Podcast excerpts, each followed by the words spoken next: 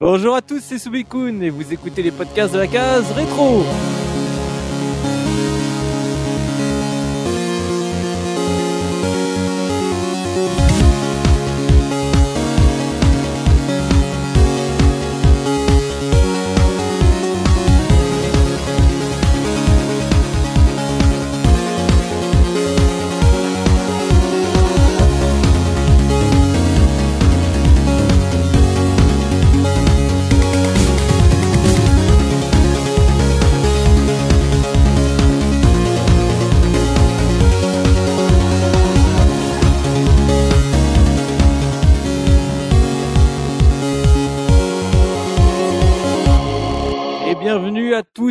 Dans ce nouveau numéro de la case rétro, votre podcast 100% rétro gaming. Et aujourd'hui, je suis accompagné, et je vais commencer par les dames, mademoiselle Oxidia. Bonsoir tout le monde Comment ça va, Oxy Ça va très très bien.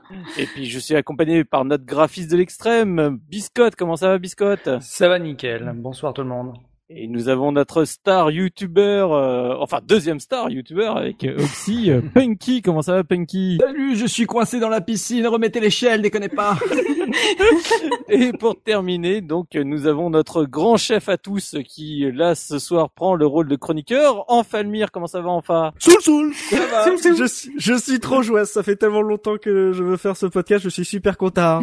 Et ben alors donc euh, aujourd'hui, euh, on va parler d'un jeu. Je pense qu'il y a eu quelques petits euh, indices qui ont été disséminés par euh, mes chroniqueurs. Donc nous allons parler des Sims, un jeu très cher au cœur de ma petite sœur. Donc euh, c'est pour ça que je tenais à animer ce podcast parce que elle adore ce jeu, jeu que moi je n'ai jamais pratiqué. Pourtant j'ai été très curieux, mais voilà, euh, jeu énormément pratiqué par ma sœur et ma maman. Je Oh. suis, j'étais très jaloux parce que du coup.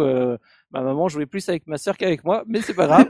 Et donc nous allons parler de ce jeu de simulation d'ennui quotidien, euh, de vie quotidienne, pardon, développé par Maxis avec Will White à sa tête et édité par Electronic Arts. C'est sorti en février 2000 sur PC, puis après sur Mac, puis sur Linux, et trois ans plus tard sur PS2, GameCube et Xbox. Et donc il y aura aussi, tenez-vous bien, pas moins de 7 extensions pour le jeu. Tu sens le, les sous-sous qui pleuvaient. Et donc, jusqu'en octobre 2003, euh, cette extension sur la version PC. Et donc, je pense que ma sœur, d'ailleurs, doit tous les posséder. Après, je crois qu'elle en avait euh, revendu pour acheter le 2, puis finalement, elle les a rachetés quand même euh, au cas où. Mais voilà, Hmm. du coup, euh, nous avons en fait un jeu et cette extension. Bon, on va se concentrer sur le jeu principal, mais je pense que quelques-uns de nos chroniqueurs ont peut-être envie de revenir sur les autres versions des Sims. Et donc, bah, on va commencer tout de suite par notre question traditionnelle, histoire de vous situer par rapport à ce jeu. Quel a été votre tout premier contact avec les Sims? Et je vais commencer par toi, mon chef, Enfalmir. Ouf, oh, mon chef, oh la vache, j'ai l'impression d'avoir euh, une toque sur la tête. La euh, première rencontre des Sims, alors euh, c'est chez un pote, euh, parce que c'est à peu près l'année de la sortie, parce que j'avais pas de PC à l'époque, on avait pas de PC à la maison, donc c'était extrêmement frustrant de voir le jeu tourner chez mon pote, parce que c'est un truc que j'attendais énormément en fait. J'avais dû en voir des images dans les magazines, j'en avais entendu parler, j'avais regardé. En fait, pour moi, c'était un peu le fantasme que j'avais quand je jouais à SimCity 2000. Je me, je fantasmais l'idée d'avoir, oh là là, ça serait bien un jour de pouvoir être euh, un de jouer les personnage. petits bonhommes. Exactement. Et euh, j'avais ce fantasme-là et de voir que le truc allait se réaliser, euh, j'étais fou. Quand je l'ai vu tourner, je me suis dit mais c'est un truc de dingue. Mais on n'avait pas de, on n'avait pas de PC. On a eu un PC au Noël 2002. On a eu, euh, notre père nous avait offert un, un Donc ordi. chez ton pote, c'était c'était sur PC. C'était sur PC. Ah oui, oui, c'était sur PC. Oui, oui, vraiment le, la version PC. Donc, on a dû attendre 2002 pour avoir un PC, mais voilà, 2002, le jeu sort en 2000. Euh, bah, c'est pas le premier jeu auquel on, on a joué. euh, je veux dire, enfin, même si le premier jeu auquel on a joué sur ce PC, c'était Half-Life. Euh, voilà, je pense que la réputation de Sims en 2002 avait déjà un peu changé par rapport à sa sortie. Euh, du coup, ça m'intéressait un peu moins et euh, surtout que, en fait, C'est surtout que comme t'as vu que t'allais, même si t'allais y jouer, t'en- il te manquait euh, les trois quarts du contenu. même, vu qu'en 2002 il y avait au moins cinq ou six extensions qui étaient sorties. Mm. Mais non mais voilà c'est ça il y avait un côté un peu genre ça devient un gros truc il faut tous les avoir et euh, en plus genre le, le début d'année 2003, juste après ce Noël-là, quand on a eu le PC, il y a eu le portage PS2 euh, des Sims, qui est là, du coup, était tout en 3D, donc qui avait un côté une, une valeur ajoutée. Et du coup, j'ai pris, j'ai commencé par la version PS2 que j'ai eu vraiment très Ah. tôt, peut-être à mon anniversaire, en, en, en, en 2000, c'est quoi, en Trois. 2003, voilà, en 2003, j'ai eu j'ai eu la version PS2, qui j'y ai joué et euh, j'ai pas forcément aimé. C'était pas vraiment. J'ai même si le jeu me semblait plus beau, euh, y a- je me J'étais frustré, mais juste parce que j'ai l'impression que c'était un peu trop chiche, euh, que j'étais, j'avais pas la même expérience que mon pote euh, sur son PC. Et au même moment, euh, sur euh, jeuxvideo.com, on commençait à avoir des informations et des images sur les Sims 2. Mhm. Et du coup, j'étais encore plus hypé. Tu vois, la- ma hype continuait sur les Sims. Et en attendant les Sims 2, je me suis dit, c'est incroyable. Et en fait, j'avais tellement, j'étais tellement excité à, à attendre ce jeu que je me suis acheté les Sims. Euh, j'ai trouvé ça euh, dans un hypermarché, genre un, un géant casino, euh, une version triple deluxe qui valait que dalle à ce moment-là en, en 2003. Alors, Je me suis acheté. la version triple de luxe, c'était quoi? C'était le jeu et toutes ses extensions ou trois non, extensions? pas toutes ces. Ouais, je pense qu'il y avait trois extensions. Je je saurais pas dire en fait. Euh, c'était c'était un peu trop mélangé, mais je crois qu'il y avait peut-être deux ou trois extensions euh, là-bas, les, les deux ou trois premières. Et euh, et le truc euh, valait plus rien à cette époque-là. Euh, et ouais, je me suis plongé et j'ai joué en fait aux Sims 1 PC sur mon ordi juste pour attendre les Sims 2. Donc j'y ai joué peut-être 6 six mois euh, à peu près avant d'avoir les Sims 2 euh, Day One et, d'y passer beaucoup plus de temps mais euh, vraiment euh, ça a été d'abord sur PS2 ensuite sur PC. Donc au final, ta découverte avec le jeu, ça a été euh, presque un, un apéritif de trois ans. C'est en gros, tu l'as vu chez ton pote, ça t'a donné un peu envie, puis après tu l'as fait attendre, attendre, attendre, et puis tu t'en es vraiment servi comme quelques cacahuètes en attendant le plat de résistance pour le, les Sims 2. Quoi. Ouais, ouais, totalement. C'était euh, vraiment euh, à pas cher le jeu que j'avais raté, mais qui euh, considé- constituait en fait un genre qui m'excitait de ouf et qui a continué à m'exciter. Genre, euh, ouais, c'est sur euh, cinq ans en fait, euh, le côté gestion des Sims, ça a été vraiment euh, un truc euh, qui me hypait euh, Mhm. de ouf euh, à l'époque, ouais, carrément. Et euh, du coup, alors maintenant, je vais me tourner du côté d'Oxidia. Quelle a été ta Ah. première rencontre avec le jeu? Alors déjà, je voudrais euh, quand même euh, saluer le fait qu'on met fin à un mythe, parce que là, on est quand même euh, une seule euh, nana et, euh, Eh oui. trois mecs pour parler des Sims. Mm. Mettons fin à ce mythe hein, qui dit que euh, ce sont les filles qui jouent aux Sims. C'est totalement faux. Ah non, c'est c'est- c'est vrai Ouais. quand même aussi. Tu peux pas dire que Bah les filles. oui, mais c'est les deux. Oui. Ah C'est ça, je suis d'accord. Oui, oui, oui, je suis plutôt d'accord. C'est vraiment un truc qui a réussi à toucher le public féminin, euh, en plus Oui, du public oui, oui, bien masculin. sûr. Mais ce n'est pas qu'un jeu de filles, tu as. Ce n'est pas qu'un jeu de filles. Voilà, voilà. Ça me fait plaisir de voir euh, des gens hypés, Mm. des hommes hypés Mm. par les Sims euh, qui l'ont été à l'époque.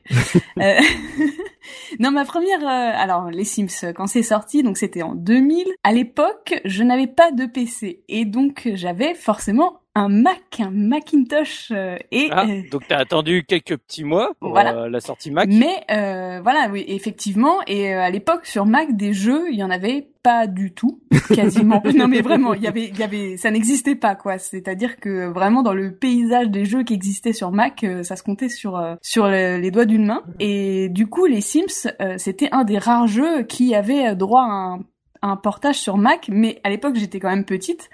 Et euh, je me souviens que sur la jaquette, il y avait, euh, ça c'était marqué simulation de vie, et il y avait plein de petits personnages qui faisaient des trucs sur la jaquette, dont un couple qui s'embrassait. Oh. Et euh, oui, voilà. Et du coup, ça sous-entendait que euh, simulation de vie, un couple qui s'embrasse, que c'était pas forcément adapté à mon âge. Euh, je me souviens que mes parents avaient eu un peu de mal. euh, ils se Oh. demandaient mais c'est quoi ce truc Ah euh, oui.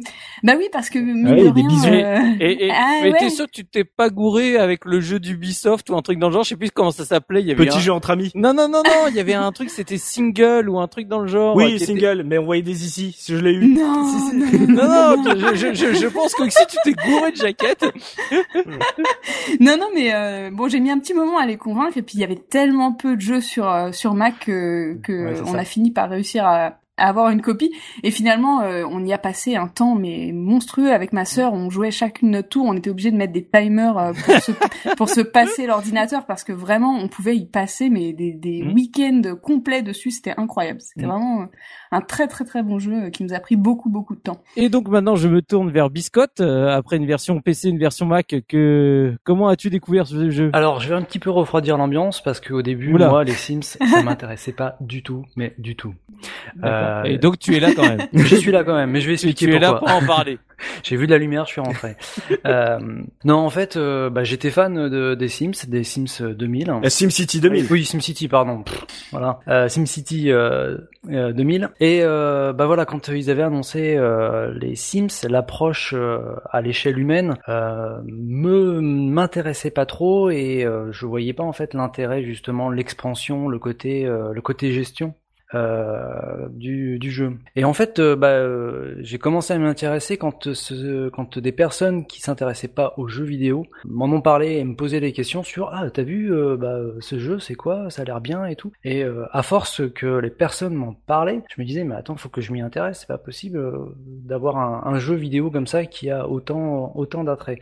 Donc euh, je l'ai eu pas euh, à la sortie parce que voilà à l'époque ça m'intéressait pas. Euh, je l'ai euh, je l'ai acheté d'occasion quand euh, bah voilà quand je me disais mais les gens m'en parlent et je suis incapable de dire vraiment pourquoi pourquoi le jeu ne m'intéresse pas. Donc il, fa- il fallait que je creuse le, le truc et il fallait Mmh. que je comprenne ce qu'étaient vraiment euh, les Sims. Et donc euh, quand tu t'y es mis, après c'était sur une version PC. Alors c'était une version PC, c'était la version de base, qu'il n'y avait pas eu encore d'extension. Euh, J'ai acheté la première extension et euh, je crois que mon, mon PC a cramé ce jour-là parce que euh, il mettait trop de temps. Ah à- bah ouais, t'as- il a pas su, il a pas supporté la de la. Bah, le- les, extension, les quoi. chargements, mais c'était euh, bon, on en reparlera tout à l'heure, mais euh, Euh, elle était optimisée avec les fesses. bah, j'avais l'impression de retrouver mon Amstrad à cassette euh, avec des chargements d'une demi-heure. Le gars il se dit ah, tiens je vais me faire une petite partie puis une heure après il fait bon alors, en fait non laisse tomber euh, je verrai demain. Et on rigole mais euh, aujourd'hui quand tu veux lancer un jeu tout neuf euh, tu mets euh, quasiment autant de temps mais bon c'est pas grave. Et donc pour terminer euh, notre ami Punky comment as-tu découvert les Sims? Ah, alors euh, du coup, euh, moi je suis pas trop PC à la base, comme je l'ai Mhm. dit dans une précédente émission. Les, la plupart de ma culture PC, c'est mon, mon beau-père, le, la personne qui s'est remariée avec ma mère quand j'étais adolescent, qui me- m'a fait découvrir tout ça. Et euh, en fait, la plupart des jeux, je les ai découverts dans une, une fameuse pochette noire, un peu magique, où il y avait plein de CD verbatim. Oh, Il en Et fallait. euh, un. du coup, je l'ai une pochette euh, surprise verbatim. Exactement. Et donc dans ce dans cette pochette, euh, il y avait énormément de jeux, notamment des Starcraft, des Diablo, mais aussi les Sims. Euh, et je suis arrivé, alors c'est pas un des premiers que j'ai testé par moi-même, mais euh, parce que je savais pas ce que c'était, je connaissais pas du tout SimCity et tout. Et euh, du coup, euh, j'ai testé ça et euh, mon expérience avec le jeu a duré à peu près un mois, euh, Mhm. dans le sens où j'y ai joué, j'ai surkiffé, mais vraiment j'ai adoré. Et puis un jour, j'ai eu une espèce de déclic. Euh, ma mère. Je vais euh, pas faire ça toute ma vie quand même.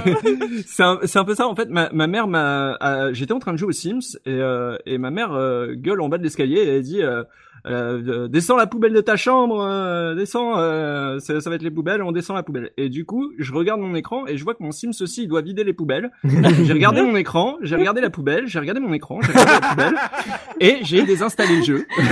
Bref, La prise de conscience. J'ai joué aux Sims. Ouais, ouais, j'ai, voilà, j'ai un peu, euh, j'ai un peu euh, eu un, Flippé. Ouais, je sais pas, j'ai eu un truc du genre, mais pourquoi je fais ça les, je, je joue pas aux jeux vidéo pour ça? Enfin, il y a une espèce de réflexion bizarre, et en fait, finalement, je vais quand même euh, sa chance euh, quelques années plus tard euh, sur la version GameCube. Même si, bon, en un mois, j'avais quand même eu le temps de pas mal squatter et de voir à peu près tout ce qu'il y avait à faire dans la version PC. Ok, donc une prise de conscience au bout d'un mois de jeu en demandant, en regardant cette poubelle, pourquoi? La grande question. oui, pourquoi? Pourquoi je devrais le faire et dans mon jeu et dans la vraie vie? Typiquement, j'en profite pour dire le, le pourquoi moi j'ai jamais touché au jeu, alors que pareil, j'ai, je, suis un peu comme Biscotte. C'était un jeu où je me disais mais tout le monde m'en parle et en même temps j'étais quand même, j'étais intéressé par le concept. Le concept, je disais tiens, c'est quand même pour le coup, il, il va loin. Il... Mais on est arrivé à un stade où justement je me suis dit c'est comme euh, quand on parlait des projets euh, de Peter Molineux avec euh, euh, Fab là, quand c'était encore projet Ego, Ego. On, disait voilà tu vas voir tu vas avoir la barbe qui pousse en direct tu pourras te raser machin et compagnie et je crois que j'en avais déjà parlé dans un podcast moi je me suis toujours dit mais en fait euh, ça me saoule déjà de le faire dans la vraie vie alors pourquoi le faire dans un jeu vidéo? Si si le si le truc exactement ça. si le truc me gaffe déjà de base euh, en quoi ludiquement vidéo ludiquement ça va va être plus intéressant. Et en fait, j'ai toujours vu ça comme ça, c'est-à-dire les Sims, c'est que et avec un, c'est c'est typiquement un a priori. J'ai jamais joué au jeu et peut-être que si je joue au jeu, je trouverais ça fantastique. Mais je me disais, euh, faire des choses qui m'ennuient au quotidien, euh, bah j'ai peur que ça m'ennuie euh, en, en y jouant en JV quoi. C'est ça, c'est que dans ma dans ma première partie sur PC, en fait, euh, je m'acharnais à vouloir faire exactement ce que j'avais dans la vraie vie, donc à reproduire ma chambre, à reproduire ma maison et tout. Euh, alors on qu'en a fait, tous fait ça. euh, On a tous voilà. fait ça. On en parlera après, mais les Sims, c'est aussi, c'est pas ça, c'est aussi s'inventer une vie derrière euh, qui n'est Oui. pas la même que, que celle qu'on a en vrai. Voilà. D'où le pourquoi après euh, tu as fait une piscine sans sans échelle pour que ton sim puisse euh, ressortir no et meurt noyé. Exactement, j'ai des pulsions psychopathes, ça m'arrive aussi. Voilà. N'était qu'un On schéma. a tous fait ça. On a tous fait ça. Mais c'était que pour reproduire finalement un schéma qui qui est dans ta vraie vie quoi. c'est ça. Donc en fait je, je balançais ma mère dans la piscine, euh, Voilà. que je n'avais pas, hein, puisque évidemment on n'avait pas de piscine, donc euh, je la balançais dans la baignoire et puis. euh, En fait, on ne sait pas, mais les sims ont été utilisés par beaucoup de psychologues, euh, psychiatres, euh, où ils faisaient faire une partie à leur patient et en fonction de la partie, soit ils finissaient en HP, soit du coup ils étaient relâchés. C'est ça, c'est ça. Montre-moi comment tu joues. Ah, tu les as tous tués. Ah, c'est sympa. bon, allez, euh, maintenant on retourne. Donc, euh, bah, on va retourner à cette époque et donc euh, on va se remettre dans le contexte de la sortie du jeu avec la une du mois. Et bah, du coup, je- j'en profite, je reste avec toi, Punky. Quel était euh, l'actu gaming euh, du mois de cette époque? Je suis sûr que tu nous as dégoté une petite jaquette de magazine qui vaut son pesant de cacahuètes. Oui, alors pour tout, pour être tout à fait honnête, euh, je dois cette, cette pochette à JP qui l'a trouvée pour moi. Euh, je lui fais un big up parce que c'est sans doute la meilleure couverture de magazine euh, de ce, de cette année 2000. Donc on- Et on en profite pour faire un big up à JP qui nous a léché à la dernière seconde et qui justement est remplacé par Punky parce que Punky, lui, il assure. Oh, c'est là bon là. ça. Oh là là, il Ah, Luther. hop là. Ah Bah ouais, je Dans les la dents. écoutez, Oh. si je peux être Oh, aussi oui. talentueux et loquace que JP pendant ce podcast, ça sera déjà très bien. Oh, Euh, ça va me faire plaisir. Euh, Eh, JP, on t'aime. Le faillot, comme d'habitude. JP a choisi pour nous euh, ce, ce un numéro un numéro de février 2000, le numéro 131 de Gen 4. On dirait tellement pas que c'est en 2000 ça. Ouais, franchement, alors On justement, dirait tellement pas que c'est en c'est 2000. ça, c'est que c'est assez c'est assez particulier. Alors déjà, c'est un magazine PC, euh, des magazines que je ne lisais pas à l'époque et quand je vois la tête de la couverture, je me dis quelle erreur. quelle erreur de ne pas avoir lu ça. Donc euh, cette couverture nous présente en gros plan, enfin en grand euh, en grand euh, en géant sur la couverture, on a Arnold Schwarzenegger, mais attention, pas époque 2000, on a Arnold Schwarzen- Schwarzenegger époque Conan. Pourquoi pas OK. Donc les années 80, quoi. Voilà, les années 80, mais parce qu'en fait la tagline c'est jouer au barbare dans Diablo 2. Mais Donc sans à mon avis, déconner, ils avaient pas de, ils avaient pas de visuel de Diablo 2 à mon avis, tu vois. C'est ça. c'est, ils ont, ils avaient pas trouvé de, de trucs sur Diablo 2, ils avaient la flemme de dessiner un truc. Bon bah on va mettre Schwarzenegger, c'est pas grave. Euh, bon alors au, au, au menu de, de, de cette une, hein, on a euh, évidemment une démo avec plein de plein de démos euh, PC, euh, no- notamment Warcraft 3. Ah, Euh, non, il y a un- il y a une intro et le reportage vidéo de Warcraft 3. Attention, c'est pas une Il démo. y a pas la démo. Ah merde.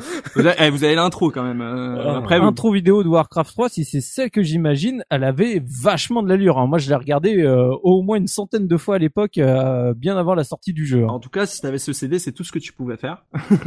Ouais, la, la, ba- la, la baston entre l'orque et le, le et et l'humain dans le, la plaine avec l'herbe qui bougeait Ouais, et tout. avec le, le final, avec euh, bah, une créature que- qu'on retrouve pas trop finalement dans, dans le jeu final. C'est, ça faisait un peu extraterrestre vert, euh, rocher. Enfin, c'est Je la trouvais très très classe, cette, Mm. cette cinématique. Ça me donnait vachement envie. Alors le, le, le jeu du mois c'est Planescape Torment euh, qui Ah. est un donc une sorte de c'est un Baldur's Gate Il y a like un livre. voilà oui aussi c'est un visual Euh, novel. D'ailleurs, en parlant de Planescape, il y a un, un successeur euh, spirituel qui est sorti il y a pas longtemps, donc c'est rigolo de, le, de, de voir qu'en 2000, bah, il faisait quand même, euh, c'était le jeu du mois, c'était le test du mois. Et puis on avait euh, des solus, celle de Tomb Raider 4, d'Indiana Jones. Alors lequel? Indiana clair. Jones. C'est la solus du DVD, je sais pas. Et, euh... et on a on a évidemment euh, Theme, Park, Theme Park World, c'est rigolo. On a parlé de Theme Park il y a pas longtemps. Bah il y avait le, le World qui était euh, aussi en solus. Alors une solus de Theme Park. Je suis pas sûr du concept, mais euh, pourquoi pas. Ah, c'est un guide Euh, en fait. Oui, voilà, c'était peut-être un, un guide parce que si c'était pour vous dire, alors placez votre marchand de popcorn sur la case A8, c'est peut-être pas la peine. Et puis on avait un grand jeu dans le CD aussi, je l'ai pas précisé, il y avait Star Trek Pinball. un grand jeu complet. Attention. Wow. Star Trek le- la- je veux dire, euh, est-ce qu'on se serait peut-être pas euh, contenté de la démo Je ne sais pas.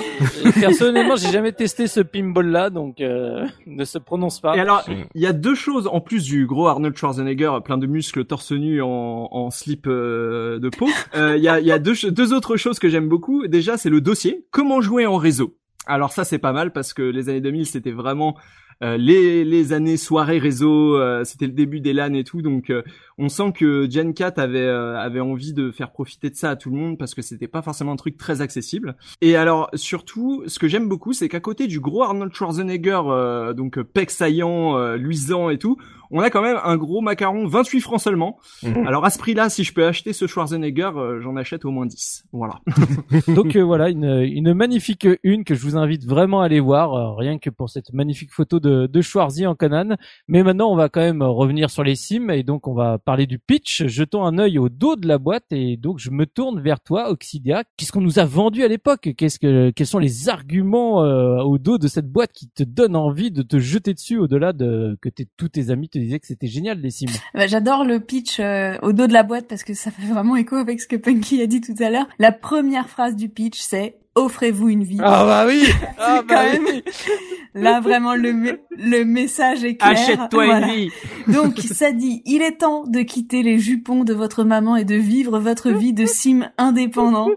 Il vous faudra trouver un travail, un colocataire et un nouveau toit. Pour vous, c'est une autre vie qui commence. Rencontrez l'âme sœur et qui sait, finirez-vous peut-être dans la maison dont vous avez toujours rêvé. Voilà. Ça, Oh, ça, putain, ça un fait pitch tellement au tac. Ah ouais, non mais c'est incroyable. Mais moi j'adore. hein. Offrez-vous une vie, c'est juste le jeu qui nous a bouffé le plus de vie pendant ces années-là. Mais c'est c'est le c'est le nom de en, de la, la la campagne euh, d'ailleurs sur le jeu PS2, le c'est le Mm. mode Get a Life quoi. Ah oui, c'est vrai, c'est vrai, c'est tout à fait ça. Ouais, ouais, ouais. Voilà, donc un très bel, un très bel argument. C'est ça Get a Life et qu'est-ce qu'il a fait Punky? Bah il a désinstallé le jeu. Voilà. Voilà, c'est ça. Ah, moi, j'ai suivi à la lettre les conseils. Ah. Oui, Exactement. non mais c'est Get a life. En, en fait, euh, Second Life, ils auraient pu reprendre exactement toute la, la campagne euh, Pareil. Euh, marketing. C'était bon, il y avait rien à changer, quoi. Et on constate quand même que le, le, le pitch vous donne l'objectif euh, un peu sous-entendu de gagner le plus d'argent possible pour vous offrir la plus grosse et la plus belle maison possible. hein. Oui, un gros con capitaliste. tout à fait, voilà. Merci, arriveras pas dans la vraie vie, au moins fais-le dans un jeu vidéo, quoi. Exactement. Bon, bah voilà, c'est. Maintenant, on va pouvoir se lancer justement dans le dans le gros du débat après un pitch aussi euh, capitaliste, aussi, euh, j'aurais presque envie de dire misanthrope parce que franchement, comment c'est dégueulasse pour la vie humaine. Quoi. Et donc, euh, on se retrouve tout de suite après le thème musical euh, pour parler de l'univers. À tout de suite.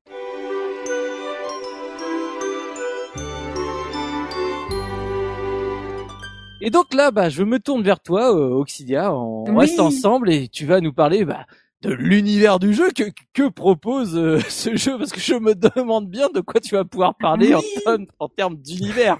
bah, en termes d'univers. C'est euh, la vie. Ah, c'est compliqué, voilà, c'est c'est c'est c'est exactement ça, c'est la vie quoi, c'est une simulation de vie donc vous êtes euh, en vue de dessus euh, dans un environnement en 3D isométrique dans une ville imaginaire avec euh, plusieurs terrains, vous débloquez au fur et à mesure du jeu euh, des terrains de plus en plus grands en fonction de l'argent que vous ramassez et euh, l'argent que qu'on nomme le simflouz hein, donc ça ça fait partie de l'univers par exemple le simflouz. C'est vrai.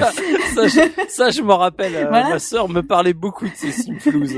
Et donc, euh, dès le début, euh, l'objectif, c'est de gérer des personnages au sein d'une maison. Donc, vous créez une famille, euh, vous, vous les personnalisez complètement euh, physiquement. Vous pouvez faire des hommes, des femmes, des enfants. Euh, vous personnalisez aussi euh, les coupes de cheveux, les vêtements, tout ça. Vous les installez sur un sur un terrain. Et euh, l'objectif, euh, ça va être bah, de leur créer leur environnement et aussi de gérer leur vie, tout simplement. Leur trouver un travail, une carrière, leur faire une carrière créer, entretenir des relations avec tous les autres personnages, euh, que ce soit amicales ou amoureuses, euh, tout en prenant soin de leur donner assez de temps pour les loisirs, les besoins naturels, la faim, le sommeil, etc., etc. Donc euh, c'est vrai que l'univers euh, des Sims, bah c'est euh, tout ce que vous connaissez euh, au quotidien, hein, voilà.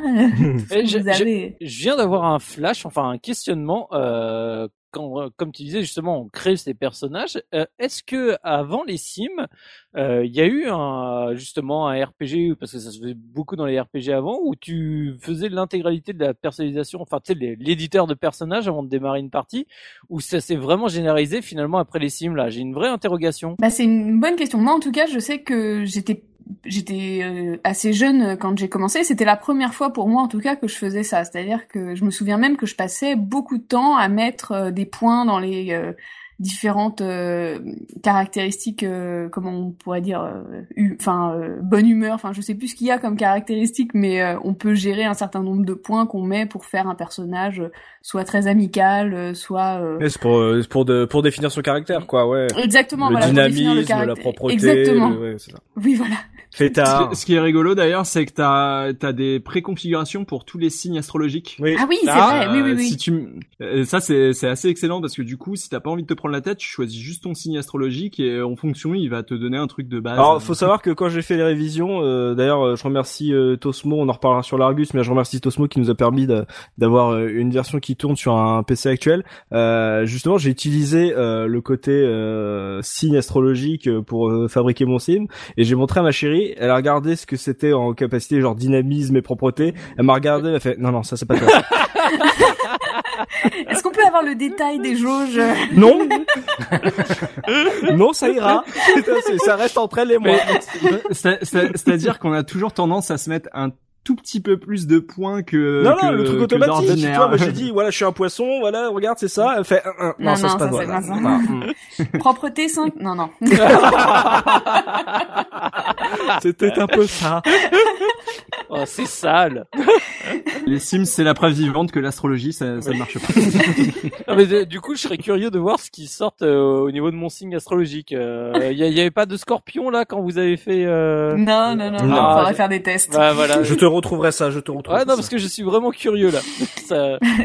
Non, voilà, pour ce qui concerne bah, l'univers à, propre- à proprement parler, on en reparlera peut-être euh, au moment de l'OST, je crois que Punky va nous en toucher un mot, mais euh, on a tous gardé un souvenir mémorable de, du langage, de la langue parlée par, par les Sims. Le Zabra. Je me souviens Le que de ça, Simlish. moi. Oui, le Simlish, ça porte un nom, hein, c'est le Simlish. Euh, je voulais aussi... Et et- et- il y a combien de pratiquants du Simlish euh, actuellement? Parce qu'il y en a bien qui parlent le elfique ou le. C'est une bonne question. Alors, on, on y reviendra, mais euh, le, le Simlish n'est n'est pas traduisible. en fait. Ouais. Tout à fait, tout à fait. Et euh, je voulais revenir un petit peu sur euh, un aspect qui à l'époque, euh, moi, va- m'avait beaucoup marqué, qui était extrêmement moderne. Euh, c'est que dès le premier épisode, vous gérez bah, les sentiments, les relations amoureuses entre les Sims. Et euh, dès le, le premier épisode, il était possible de d'avoir des relations euh, homosexuelles entre les Sims, donc, entre des Sims du même sexe. Mm. Ça se passait exactement de la même manière que pour euh, des couples auto, auto hétérosexuels, autosexuels, n'importe quoi. ça c'est JP, ça. non oh, des couples autosexuels. Il fait l'amour à sa voiture.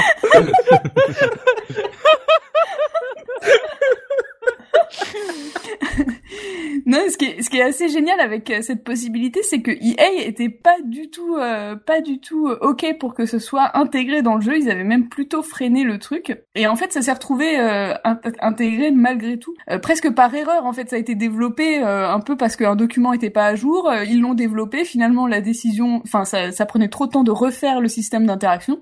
Et du coup, ça s'est retrouvé dans le jeu final, ce qui au final a beaucoup plu euh, aux joueurs et que je trouvais très très moderne parce qu'en 2000, euh, on est quand même euh, il y a 18 ans de ça. Avoir un jeu où on pouvait euh, avoir des relations euh, entre deux Sims du même sexe, c'était quand même assez étonnant. Je rappelle que le premier Mass Effect avait euh, déjà euh, Oui, avait subi, déjà- euh, voilà, déjà subi les foudres euh, de ce genre de trucs, alors que le Sims, les Sims le faisaient dix ans plus tôt. Quoi. Ouais. Exactement. Ouais, ouais, ouais. Et euh, le truc qui est, qui est assez incroyable avec ce jeu, c'est que étant donné le principe, c'est-à-dire que bah, vous gérez une famille qui va travailler, qui ramène de l'argent, il n'y a pas vraiment de but du jeu en fait. C'est vraiment bac à sable. Il n'y a pas de fin. La partie, elle peut continuer indéfiniment tant qu'il y a au moins un personnage en vie. Je, je suis pas d'accord. On t'a donné un but, devenir le plus riche possible et. euh, Oui, c'est vrai. Acheter la plus belle maison. Mais euh, malgré tout, ça reste le joueur qui décide de ses objectifs Ça peut être de faire la plus grande carrière possible, effectivement, d'acheter la plus belle maison, Mm. mais ça peut être complètement autre chose. Et à ce propos, j'ai une anecdote euh, assez euh, originale euh, pour ma part, puisque euh, je ne sais pas si vous vous souvenez, mais le jeu sort en 2000 et la même année en France. Il y a un programme télévisé qui va faire énormément parler de lui. Love Story. C'est le Ah, Loft, effectivement, oui, la première télé-réalité française. Et devinez quoi, ma partie la plus poussée dans les Sims, c'était une reproduction. Oh à Ah, fait ah, du premier. Avec Loana et tout. Tout à fait, du premier Loft. Donc j'avais fait, alors j'avais été au maximum. tous les personnages Oui, oui, Oh oui, oui, là oui, là, avec les prénoms, voilà, voilà. Donc j'ai perdu cette sauvegarde, je n'ai aucune preuve de ça, faut me croire sur parole. Oh non. Donc je pouvais pas mettre autant de lofters que il y avait une limitation hein, au nombre de Sims dans une Ah non merci. dans une famille, mais euh, mais ça me faisait une partie qui commençait directement avec euh, 9 Sims, il me semble que c'était 9 le maximum. Non, c'est 8, je crois. C'est 8, bah de mémoire. Oui, voilà, c'est ça, c'était 8. Euh, et du coup, c'était super dur à gérer parce que dès le début, avoir 8 bonhommes qui mangent, qui vivent, qui évoluent, euh, faut acheter 8 lits. Et qui sont très directement, c'est- cons en plus. Non, hein, mais- Franchement. euh. Ah oui, directement c'est dortoir euh, et ils avaient les prénoms hein. Alors je sais pas si vous vous souvenez, il y a Stevie, euh, Oh Loana. là Et vache. est-ce que ça a fini dans la piscine? Ouais, c'est ce que j'allais poser comme question. Alors ils avaient pas du tout les moyens d'avoir une piscine. Vu qu'ils étaient à 8 dans un dortoir et qu'il y avait pas de papier peint vraiment, au début, on était dans une pauvreté absolue. Ça, ça ressemblait plus à, ça ressemblait plus à, je sais pas si vous vous souvenez de cette émission de télé-réalité où, euh, où les mecs devaient vivre dans un appart et faire des courses sur internet. Je sais plus comment ça s'appelait ce truc. Oh là Oh là là, là. tu sors un truc que j'ai jamais entendu parler. Mais c'était une espèce de télé-réalité ultra prolo. euh. C'est de la dark, de la dark télé-réalité, quoi.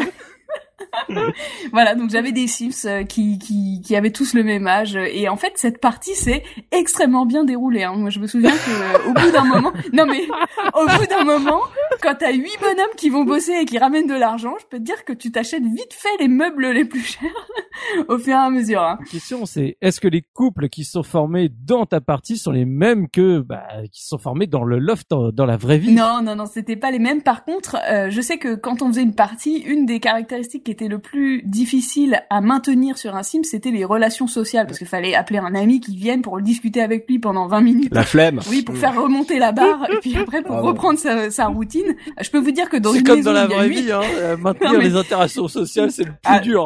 Hein. dans une maison où il y a 8 habitants, c'était tout le temps au maximum chez tout le monde. hein. Là, il y avait pas de soucis, ils parlaient tout le temps tous entre eux et c'était une presque une manière de tricher quoi. Je pouvais faire le jeu, j'avais jamais à m'occuper de cette barre là, elle était tout le temps au maximum. Il y, avait, il y avait ce truc aussi de, de que tu pouvais faire dans les Sims qui était ultra intéressant, c'est euh, enfin intéressant non, mais qui était vraiment différent dans la vraie vie, c'est si tu voulais te marier avec quelqu'un, tu lui parlais juste pendant 4 heures d'affilée.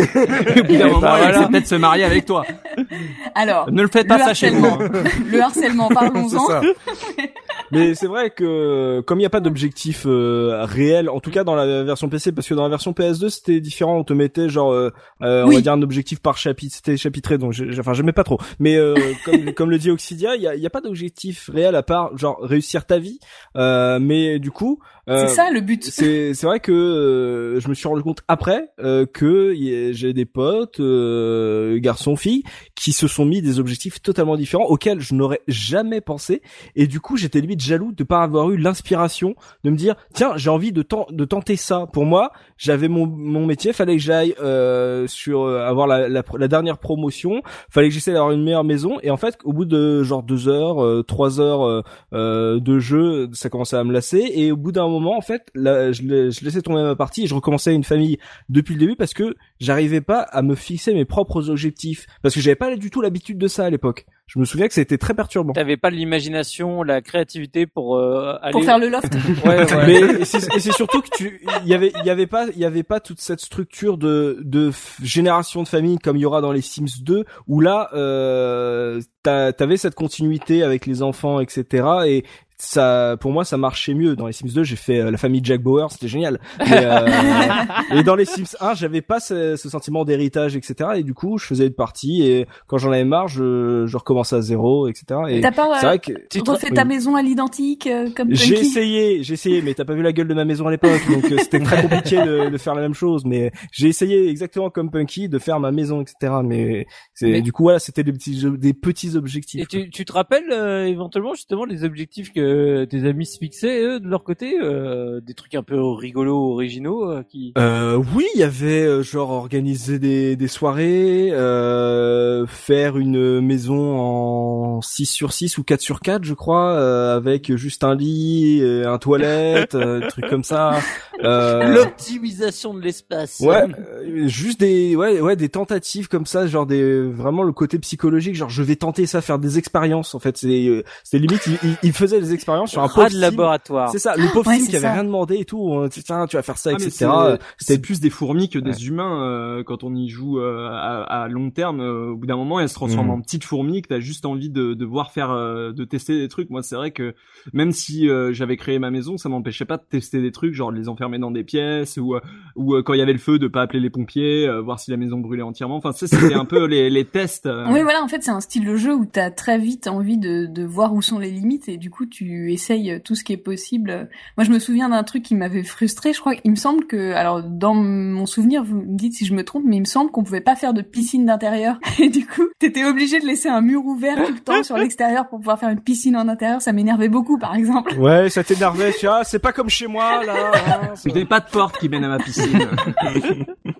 Mais c'est vrai, oui, ouais, c'est vrai qu'en termes de d'architecture, euh, c'est même à l'époque, je me souviens m'être euh, confronté en fait aux limites de de ce module-là et de me dire ah c'est vraiment que sur, euh, je vais vraiment que gérer mon Sims, alors que j'avais aussi ce fantasme de d'architecture. Euh, ce qui euh, sera ultra développé par exemple euh, quand sortira un truc comme Minecraft où là tu fais vraiment ce que tu veux mais il y avait aussi cette idée au-delà de, de gérer ton Sims de aussi faire la maison de tes Mais rêves Ouais, je comprends ça. parfaitement ce que je comprends parfaitement ce que dit euh, Enfamir, euh, parce que donc moi je jouais euh, donc je jouais aux Sims, mais j'avais plutôt le côté expérimental. J'essayais de tenter, mais je c'est vrai que je me fatiguais assez rapidement parce que j'avais pas justement cette carotte. Si tu veux pas en fait gagner de l'argent, parce qu'au final le seul objectif ça va être gagner de l'argent pour acheter d'autres objets, acheter euh, agrandir ta maison. Mais euh, je sais que que ma compagne, euh, elle jouait surtout aux Sims, mais comme un éditeur de maison, comme il pouvait y exister à l'époque, mais qui était super froid. Enfin voilà, ça allait être des plans, qu'on allait faire des élévations, tout ça. Là, ça permettait de de laisser libre un petit peu court à ce que tu voulais,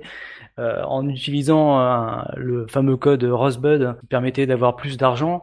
Bah, il suffisait Mhm. d'utiliser une dizaine de fois et après tu pouvais, euh, voilà, t'avais carte blanche, tu fabriquais ta maison et et je sais que elle n'y a jamais joué avec des Sims, mais plutôt comme euh, vraiment le logiciel Ah, d'architecture ça. pour faire euh, la, la maison parfaite avec euh, les objets placés, euh, même s'il y avait des limitations techni- euh, techniques à l'époque, parce qu'il y avait que un seul objet qui pouvait être posé sur un, un objet, ou enfin voilà, c'était assez limité. Mais il y avait ce côté euh, fun justement que euh, les logiciels d'architecture euh, n'avaient pas. C'est- marrant parce que donc on va revenir un peu justement sur l'époque et le, le concept du jeu. Donc bah, la question qu'on peut se poser, c'est à l'époque, est-ce que c'était vraiment une révolution par rapport à ce qu'on avait? Est-ce que c'était vraiment un ovni vi- vidéoludique par rapport bah, à tout ce qui se faisait à côté? Euh, voilà. Bah typiquement Biscotte, toi que, comment tu l'as perçu à l'époque à la sortie de- du jeu? Bah, OVNI non parce que c'était vraiment le hum, la suite logique de SimCity, enfin de, de la série SimCity. On, on changeait d'échelle. Voilà, on, on commençait à s'approcher vraiment très proche, euh, alors qu'il y avait Sim Ant qui était sorti avant, donc euh, là on était vraiment très très très. euh, T'es un peu trop proche.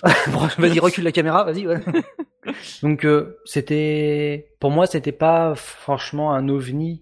Euh, L'ovni, en fait, la, révolution, elle vient plus du fait que des gens qui étaient non joueurs s'intéressaient au, jeu et que c'était accessible et que ça parlait un petit peu à tout le monde. Voilà, on est en pleine époque euh, Love Story. Enfin, les, gens étaient en, demande de, de ce genre de jeu et qu'on leur parle un petit peu euh, de, de choses plus réalistes. On revient. Ouais, l'explosion, l'explosion, l'explosion grand public euh, que euh, Sid Biscotte, bah, ce qui t'avait amené au jeu d'ailleurs, euh, bah, c'est vrai que c'est venu un peu après, c'est venu petit à petit avec le temps, genre euh, ça a intéressé, puis intéressé. Le truc a, a vraiment fait effet boule de neige en fait, et on le verra dans la, la revue de presse sur euh, justement l'accueil de la presse au jour J. Et euh, c'est vrai que l'effet, euh, l'effet boule de neige du jeu auprès du grand public a créé ce sentiment de mais quel est le jeu? Et que ça a amené plein de de nouveaux joueurs, de gens qui touchaient pas du tout aux jeux vidéo, etc. En fait, c'était un peu un précurseur de ce que fera Nintendo plus tard avec la Wii, de, dans, j'ai envie de dire, de, le jeu qui rapproche la famille, tous les membres de la famille, parce que c'est vrai que, comme je disais, c'était vraiment un jeu où moi, euh, je voyais ma mère, euh, ma sœur qui jouaient à fond, j'ai connu plein d'amis ou qui étaient en couple et qui jouaient en couple. Enfin, c'était vraiment, pour le coup, c'était plus le, le, j'ai envie de dire le, le, le jeu solitaire. En plus, alors il y a pas de il y a pas de mode multijoueur, mais ce qui est cool, c'est que tu crées les Sims, euh, ils sont tous dans la même ville, donc même si tu es euh, en train de partager ta partie avec un autre joueur et que tu gères deux familles différentes, tu peux rencontrer la, la famille du joueur en question, tu peux l'inviter et tout. Donc il y a aussi cet aspect. Moi je me souviens, alors j'y jouais pas trop avec ma famille, mais j'avais euh, ma petite copine de l'époque qui elle jouait avec toute sa famille, et je me souviens que sa partie des Sims, c'était euh, toutes les maisons étaient prises en fait. C'est euh, toutes les, ils avaient créé des familles de partout, euh, ils s'étaient euh, créé euh, tout un petit univers autour et ils s'amusaient avec ça. Et moi je trouvais ça formidable quoi. C'est c'est- persistant en plus, c'est que genre quand quand toi tu joues, tu vas rencontrer en tant que PNJ les sims de ta famille. Ouais. Euh, genre voilà, ta sœur, ta belle-sœur, peu importe. Putain, t'as vu la coup, gueule que t'as peux- fait à mon personnage euh, Mais, mais c'est- non, mais c'est-à-dire que tu peux entraîner leur sim dans des directions qu'ils n'ont pas voulu. Genre, eh, j'ai couché avec ton sim hier. Quoi Oh, ça devient Oui, voilà. incestueux après, c'est horrible. oui, c'est ça, c'est ah, j'ai couché avec ton sim, mais qu'est-ce que t'as fait? Mais il est, mais il est pas homosexuel? Ouais, mais c'est maintenant il l'est, c'est bon, t'inquiète pas.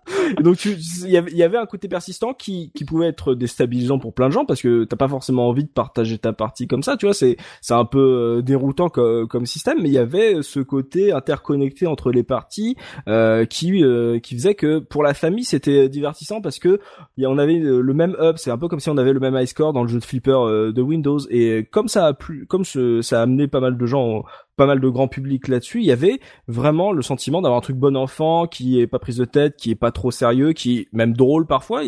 Voilà, euh, dans les animations et tout, c'est ça reste humoristique, c'est pas c'est pas singles hein, comme on, l'a évoqué. Et euh, ce qui a après certainement lancé toutes les, polémiques genre euh, sur euh, en gros le, vice derrière les Sims. Mais euh, il y avait un truc sain, tu vois, le jeu était sain, il était frais et, euh, et peut-être naïf, je sais pas, mais en tout cas, et je sais que c'est ça a été intéressant pour moi de voir euh, un peu comme Biscotte la propagation autour de autour de moi de gens qui jouent pas aux jeux vidéo qui se sont pris de passion pour un jeu qui n'a pas vraiment d'objectif, ni de mission, ni d'histoire, ni de, de fin en fait. Oui. C'était vraiment euh, très intéressant.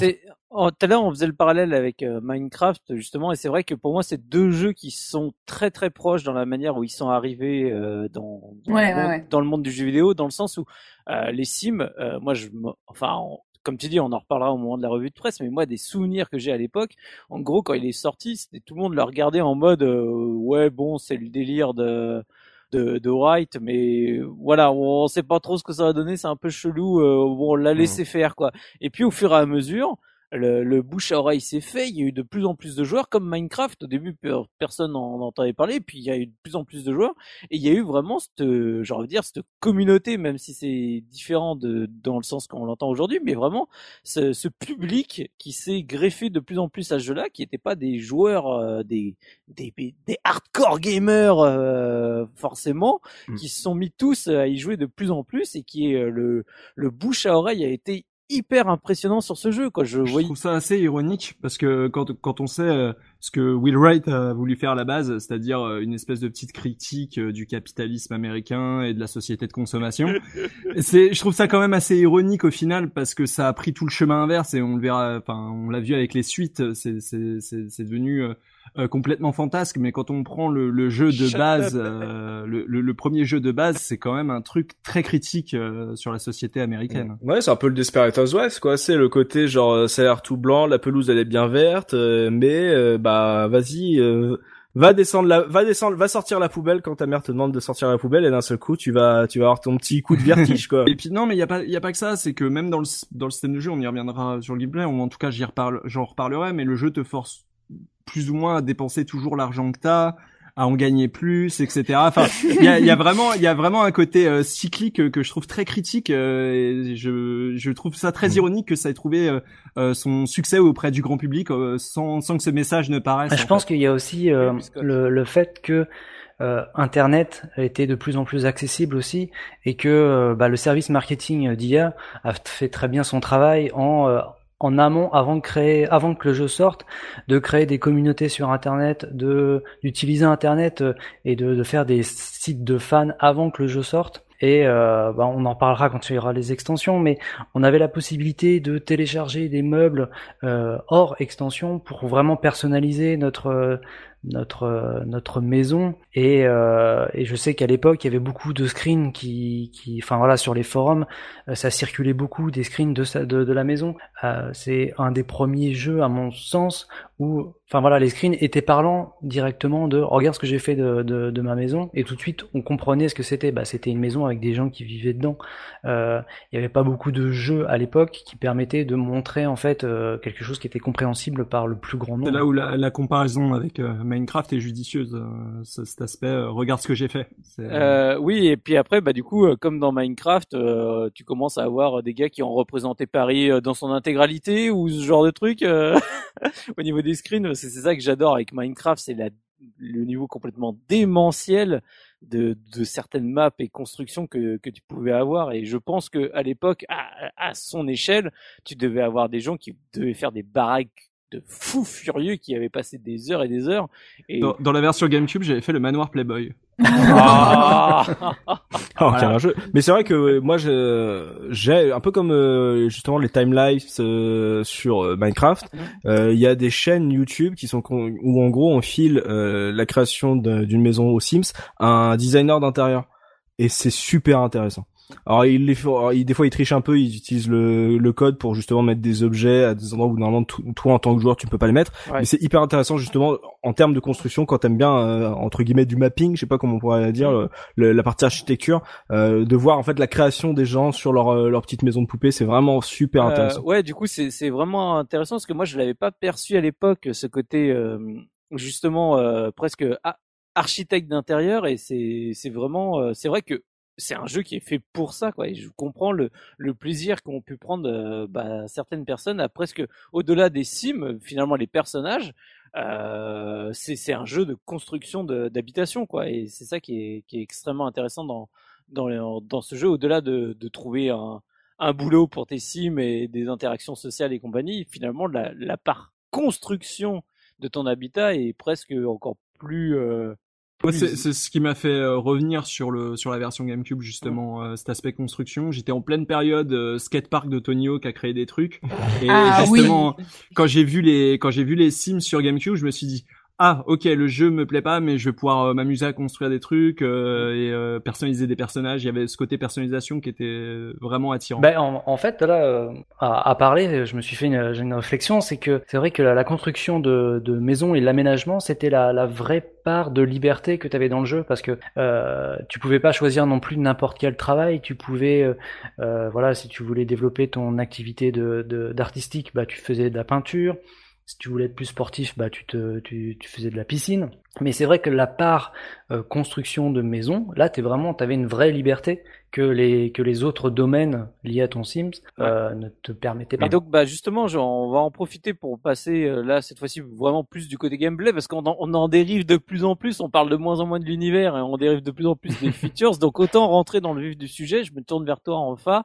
Ouais. Donc voilà, bah le gameplay des Sims, à part déjà ce qu'on a un peu commencé à, à énumérer, en quoi il, qu'est-ce qui fait qu'il est euh, si euh, spécifique? Ouais, voilà, on va, je vais essayer d'organiser tout ça justement parce que je pense que, comme on a pu l'entendre, c'est il y a, on n'a pas tous, on n'a pas tous mm. aimé les mêmes choses dans les Sims. Je pense que tout le monde a pioché un peu parmi ce qu'il aimait, donc je vais organiser euh, tout ce bordel en séparant les différents modules euh, de gameplay euh, des Sims. On va commencer par la création des personnages, la partie architecture là qu'on a évoqué, le module achat, donc tout ce qui est shopping et on va dire décoration de ta maison, et après vraiment, on va dire le le mode vie, ce que tu fais une fois que tu as fini ta maison, etc.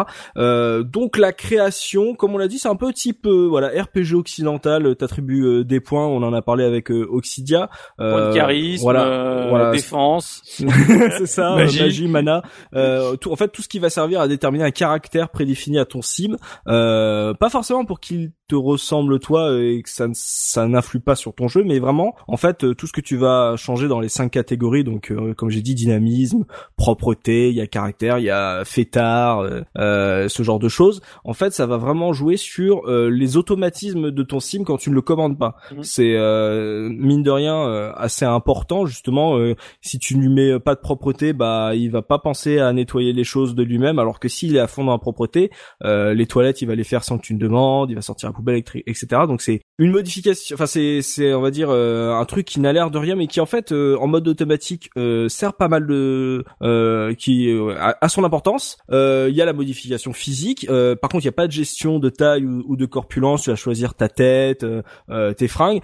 Sachant que pour la tête, je l'ai pas dit dans la, la rencontre, mais je n'avais pas acheté euh, le triple de luxe tout seul, je l'avais acheté avec un logiciel tiers qui permettait d'intégrer son visage euh, via euh, la résolution toute pourrie de sa webcam sur son sim. Non. Et donc tu avais un sim à ton image? J'avais ah. ma tête mal éclairée intégrée à mon sim puisque j'ai le salon faisant, en fait, j'étais super bien éclairé. Le seul qui ressemblait à un zombie, c'était Exactement. Mon cou était noir parce que justement il était dans l'ombre de la pièce et le reste était bien éclairé. C'était immonde.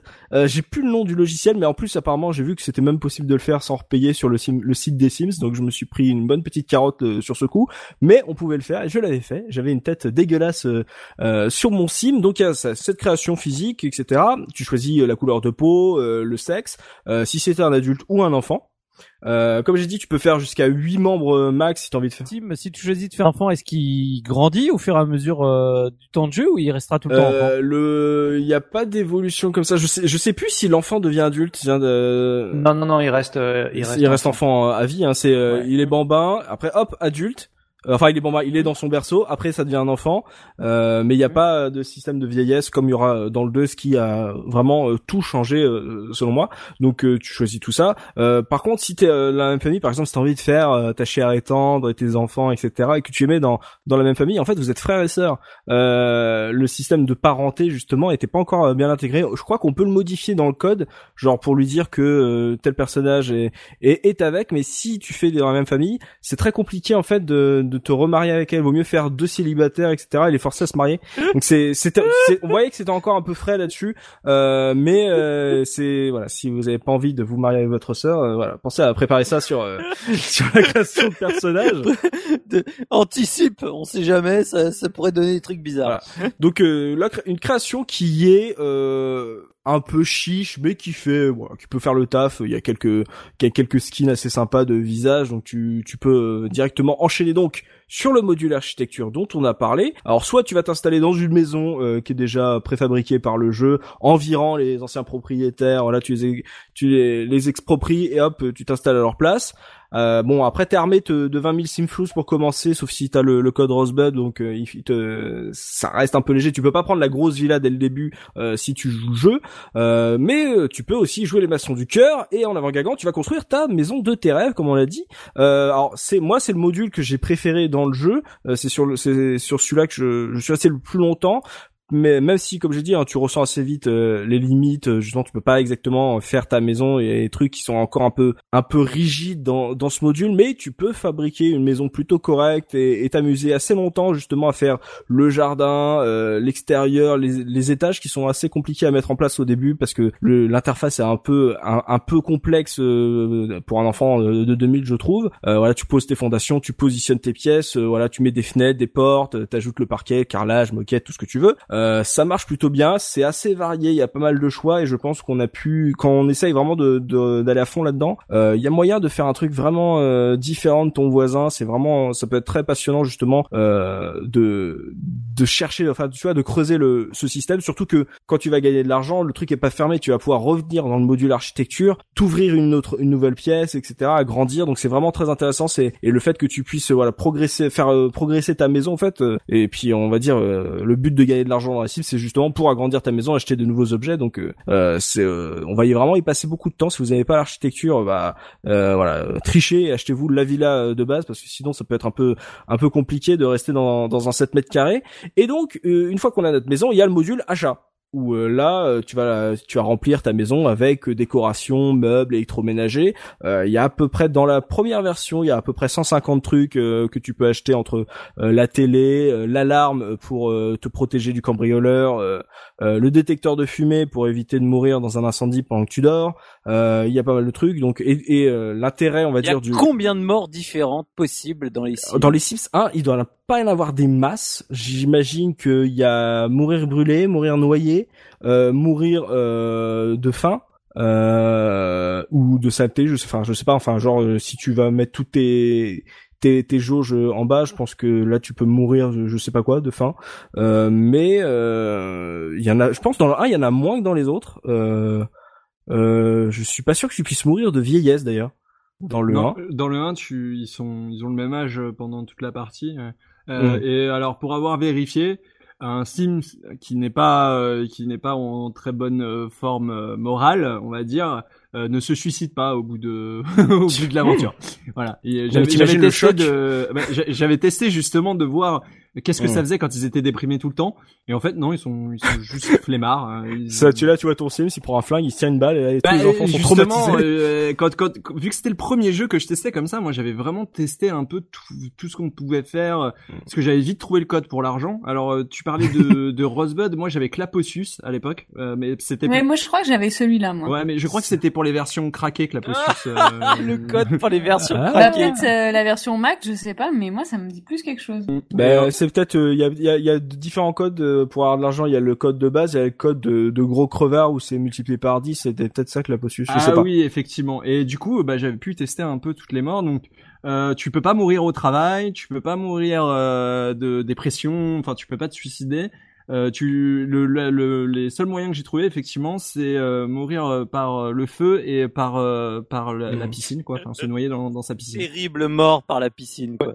C'est con qu'on ait que que deux morts très bêtes châtiment en fait. c'est ça c'est ah la mort bête. Et donc dans le module dans le module achat c'est pas juste on va dire de la déco parce que tout le système des Sims en fait repose sur les objets et euh, les autres Sims, tes voisins, etc., tes, tes, tes compagnons, parce que euh, moi je trouve que, enfin, l'intelligence du jeu, c'est que toutes les interactions que ton Sims peut faire, en fait, elles sont dans les objets. C'est pas euh, ton Sims va essayer de faire ça, etc., comme un, un point and click avec manger, ouvrir, etc. C'est tu cliques sur l'objet et il te propose, il y a une roue qui s'affiche avec euh, ton personnage au, milieu, la tête de ton personnage au milieu, et les différentes possibilités que cet objet te propose, genre euh, utiliser, euh, voilà, faire caca, etc. Enfin tout ce que tu veux, tout ce que tout ce que peut faire. Vraiment, ton deuxième exemple, c'est faire caca.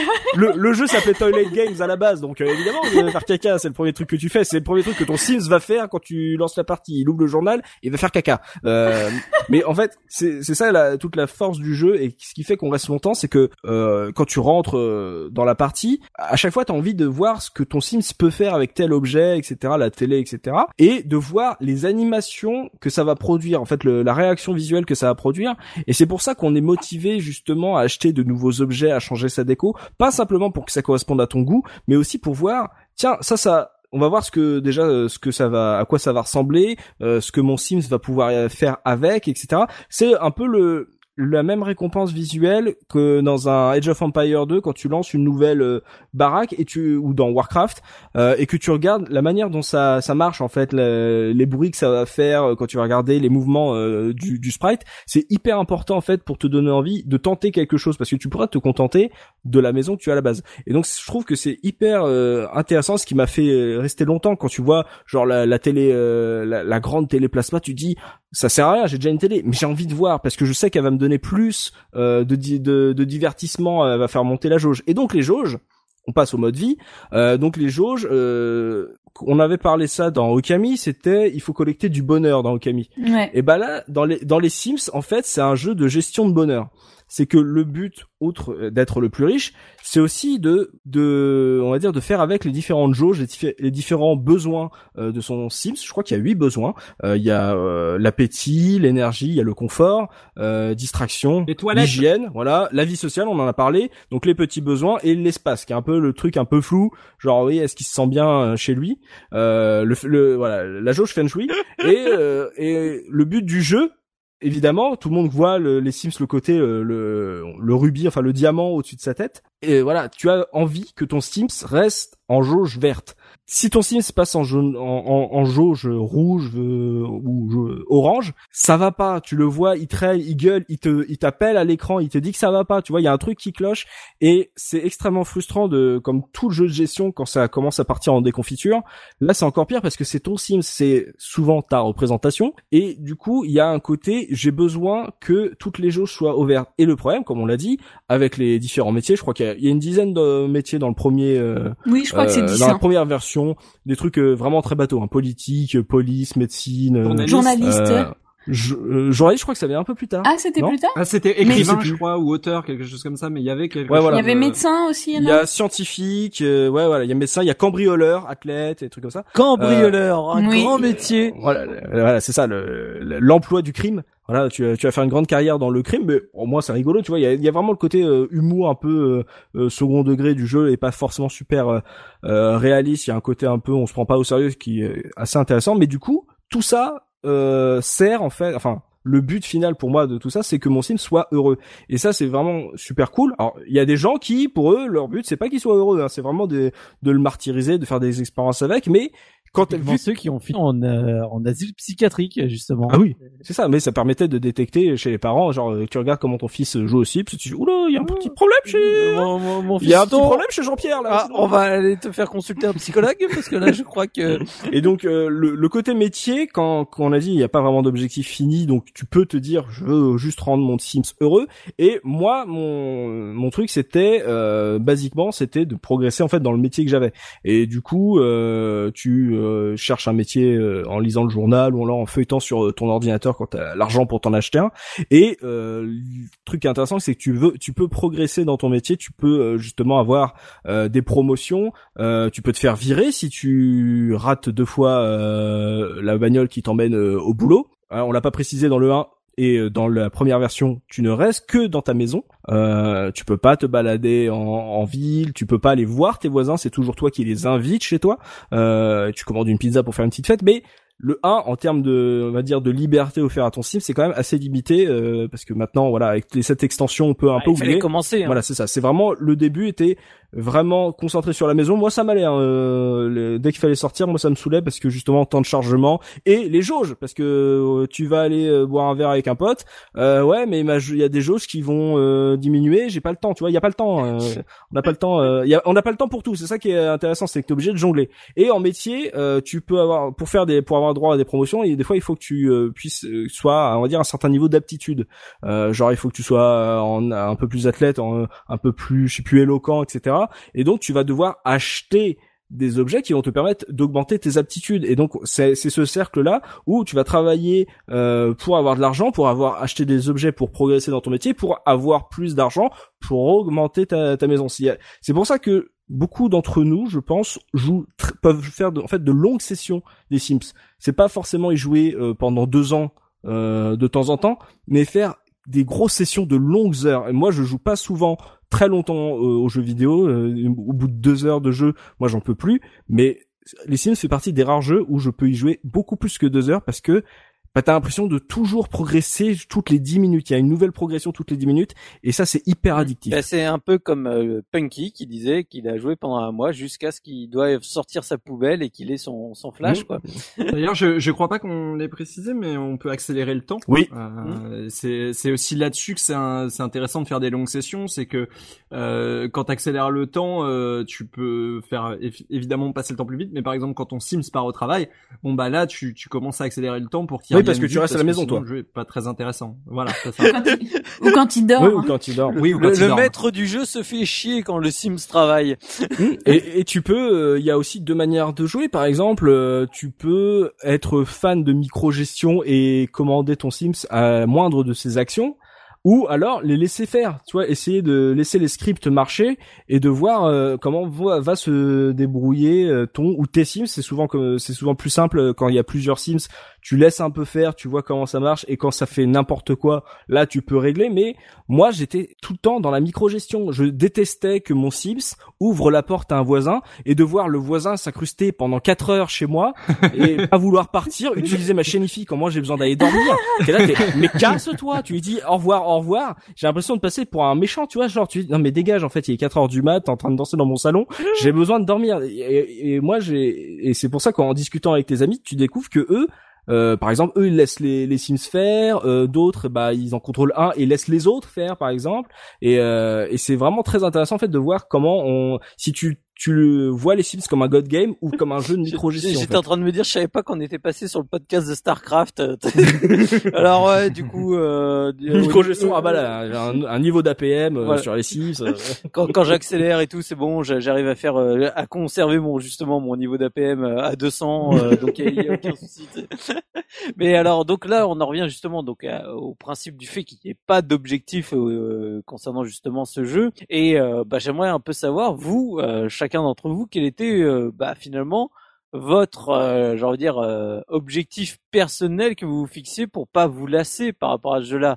Donc, euh, toi, en fait, tu- donc tu l'as, tu l'as un peu dit finalement, c'était le fait que le, Le, le boulot. jeu, Ouais. le jeu te happait, euh, le fait de, de faire des longues sessions et que du coup, tu avais toujours l'impression de progresser, d'avoir quelque chose de nouveau à faire. Et, et du coup, toi, Oxidia, justement, euh, bah, à part euh, comme objectif de te créer, de te recréer le loft, est-ce que tu avais euh, un autre objectif qui, ou- en tout cas, d'autres objectifs qui sont apparus pour pour prolonger le, plaisir de jeu? Oui, bah en fait, euh, je pense que comme un peu tout le monde, j'expérimentais beaucoup avec le jeu. On a tous essayé euh, de tuer nos Sims, euh, de, faire des trucs euh, pas possibles avec. Moi, j'aimais beaucoup essayer de faire des, pièces qui n'avaient euh, pas de sens dans une maison normale. Pas de par fenêtre, pas de porte. Vas-y, amuse-toi. non mais j'avais une, une euh, par exemple j'avais fait une serre avec euh, donc j'avais acheté tous les types tous les types possibles de plantes et je les avais toutes euh, plantées dans en intérieur. Ouais. Donc j'avais j'avais une maison où qui était autour d'un- d'une pièce où il y avait que des plantes. Enfin c'était vraiment des c'est pas vraiment des objectifs mais en fait euh, t'essayes d'inventer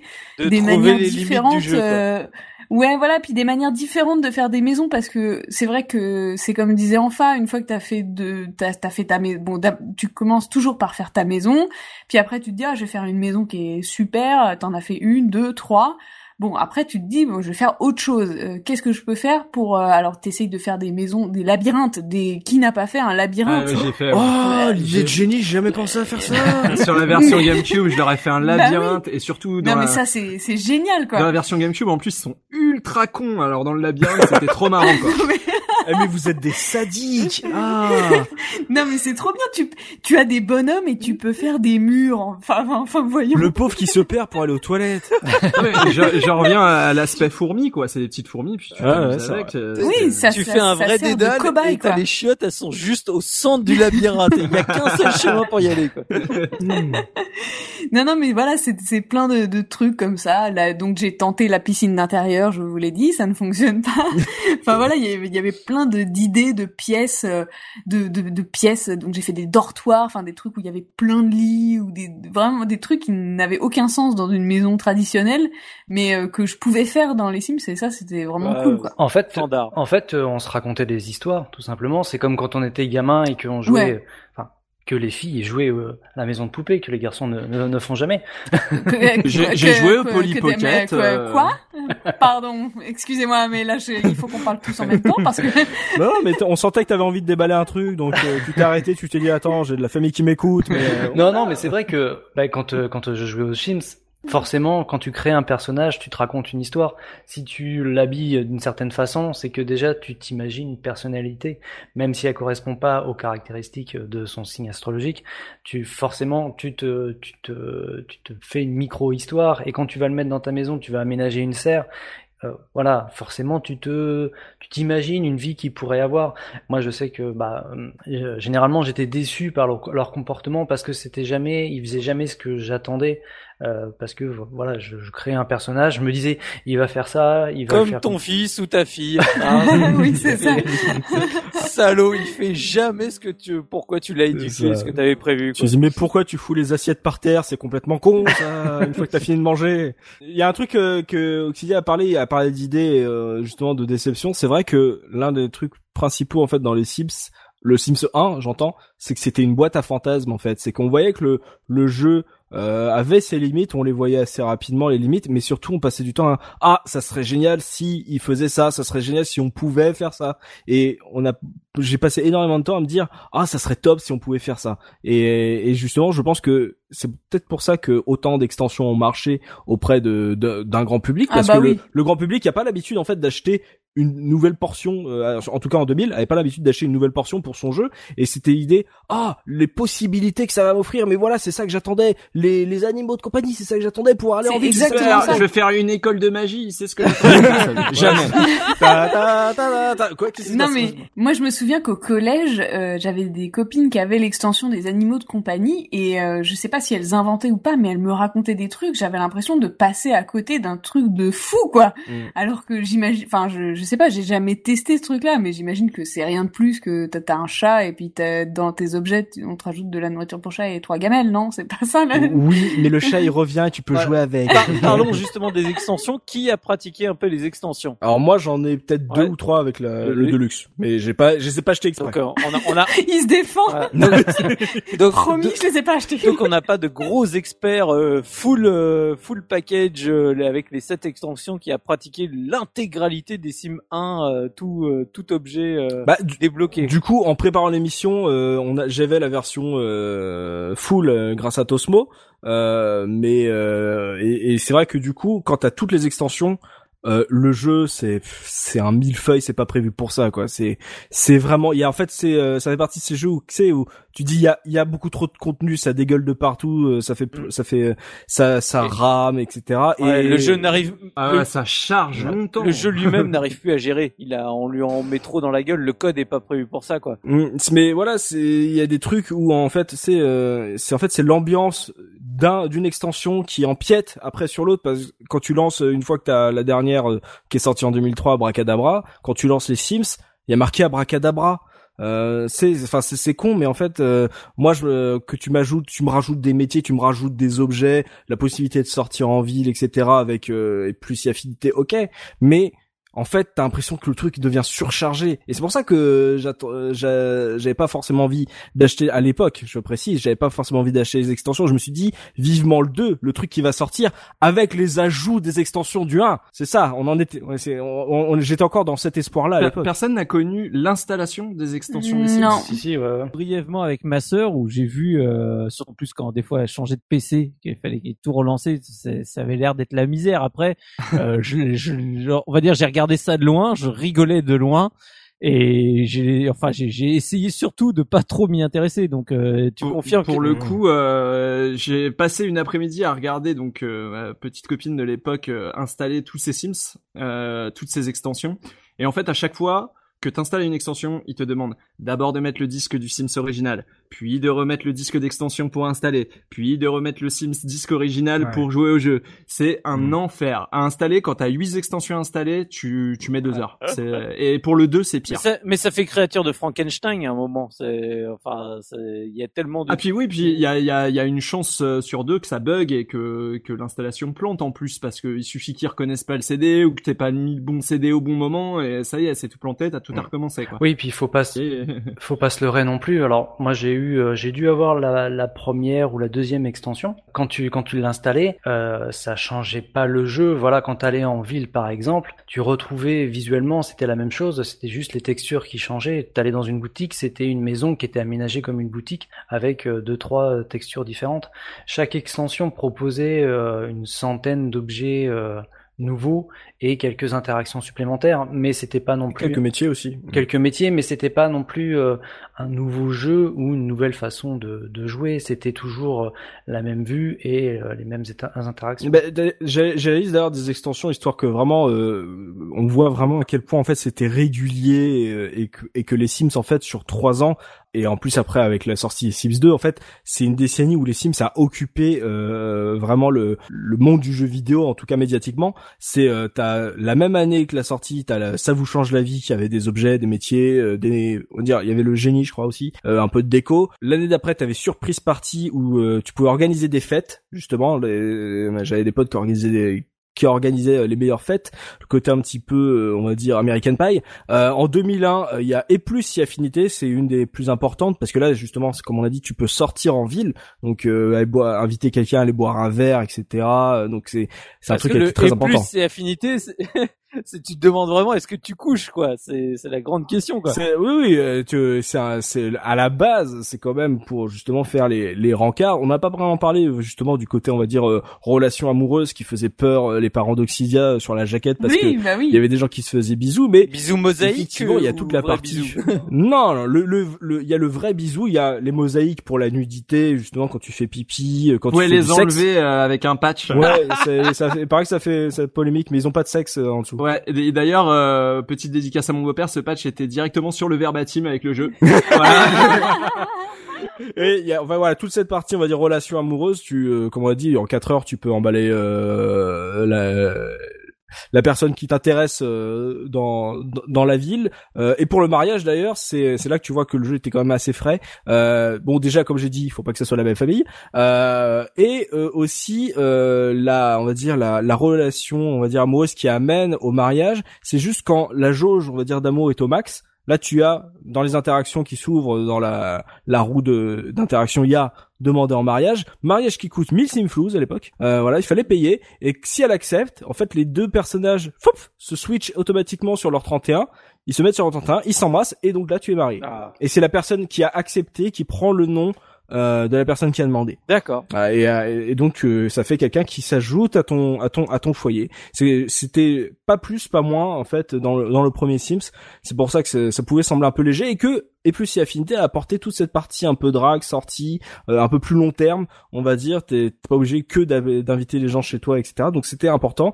Euh, en 2002 t'avais en vacances là où tu pouvais aller sur l'île des vacances il y avait la montagne il y avait euh, la plage et la forêt euh, avec encore euh, toujours plus d'objets supplémentaires etc et de nouveaux personnages.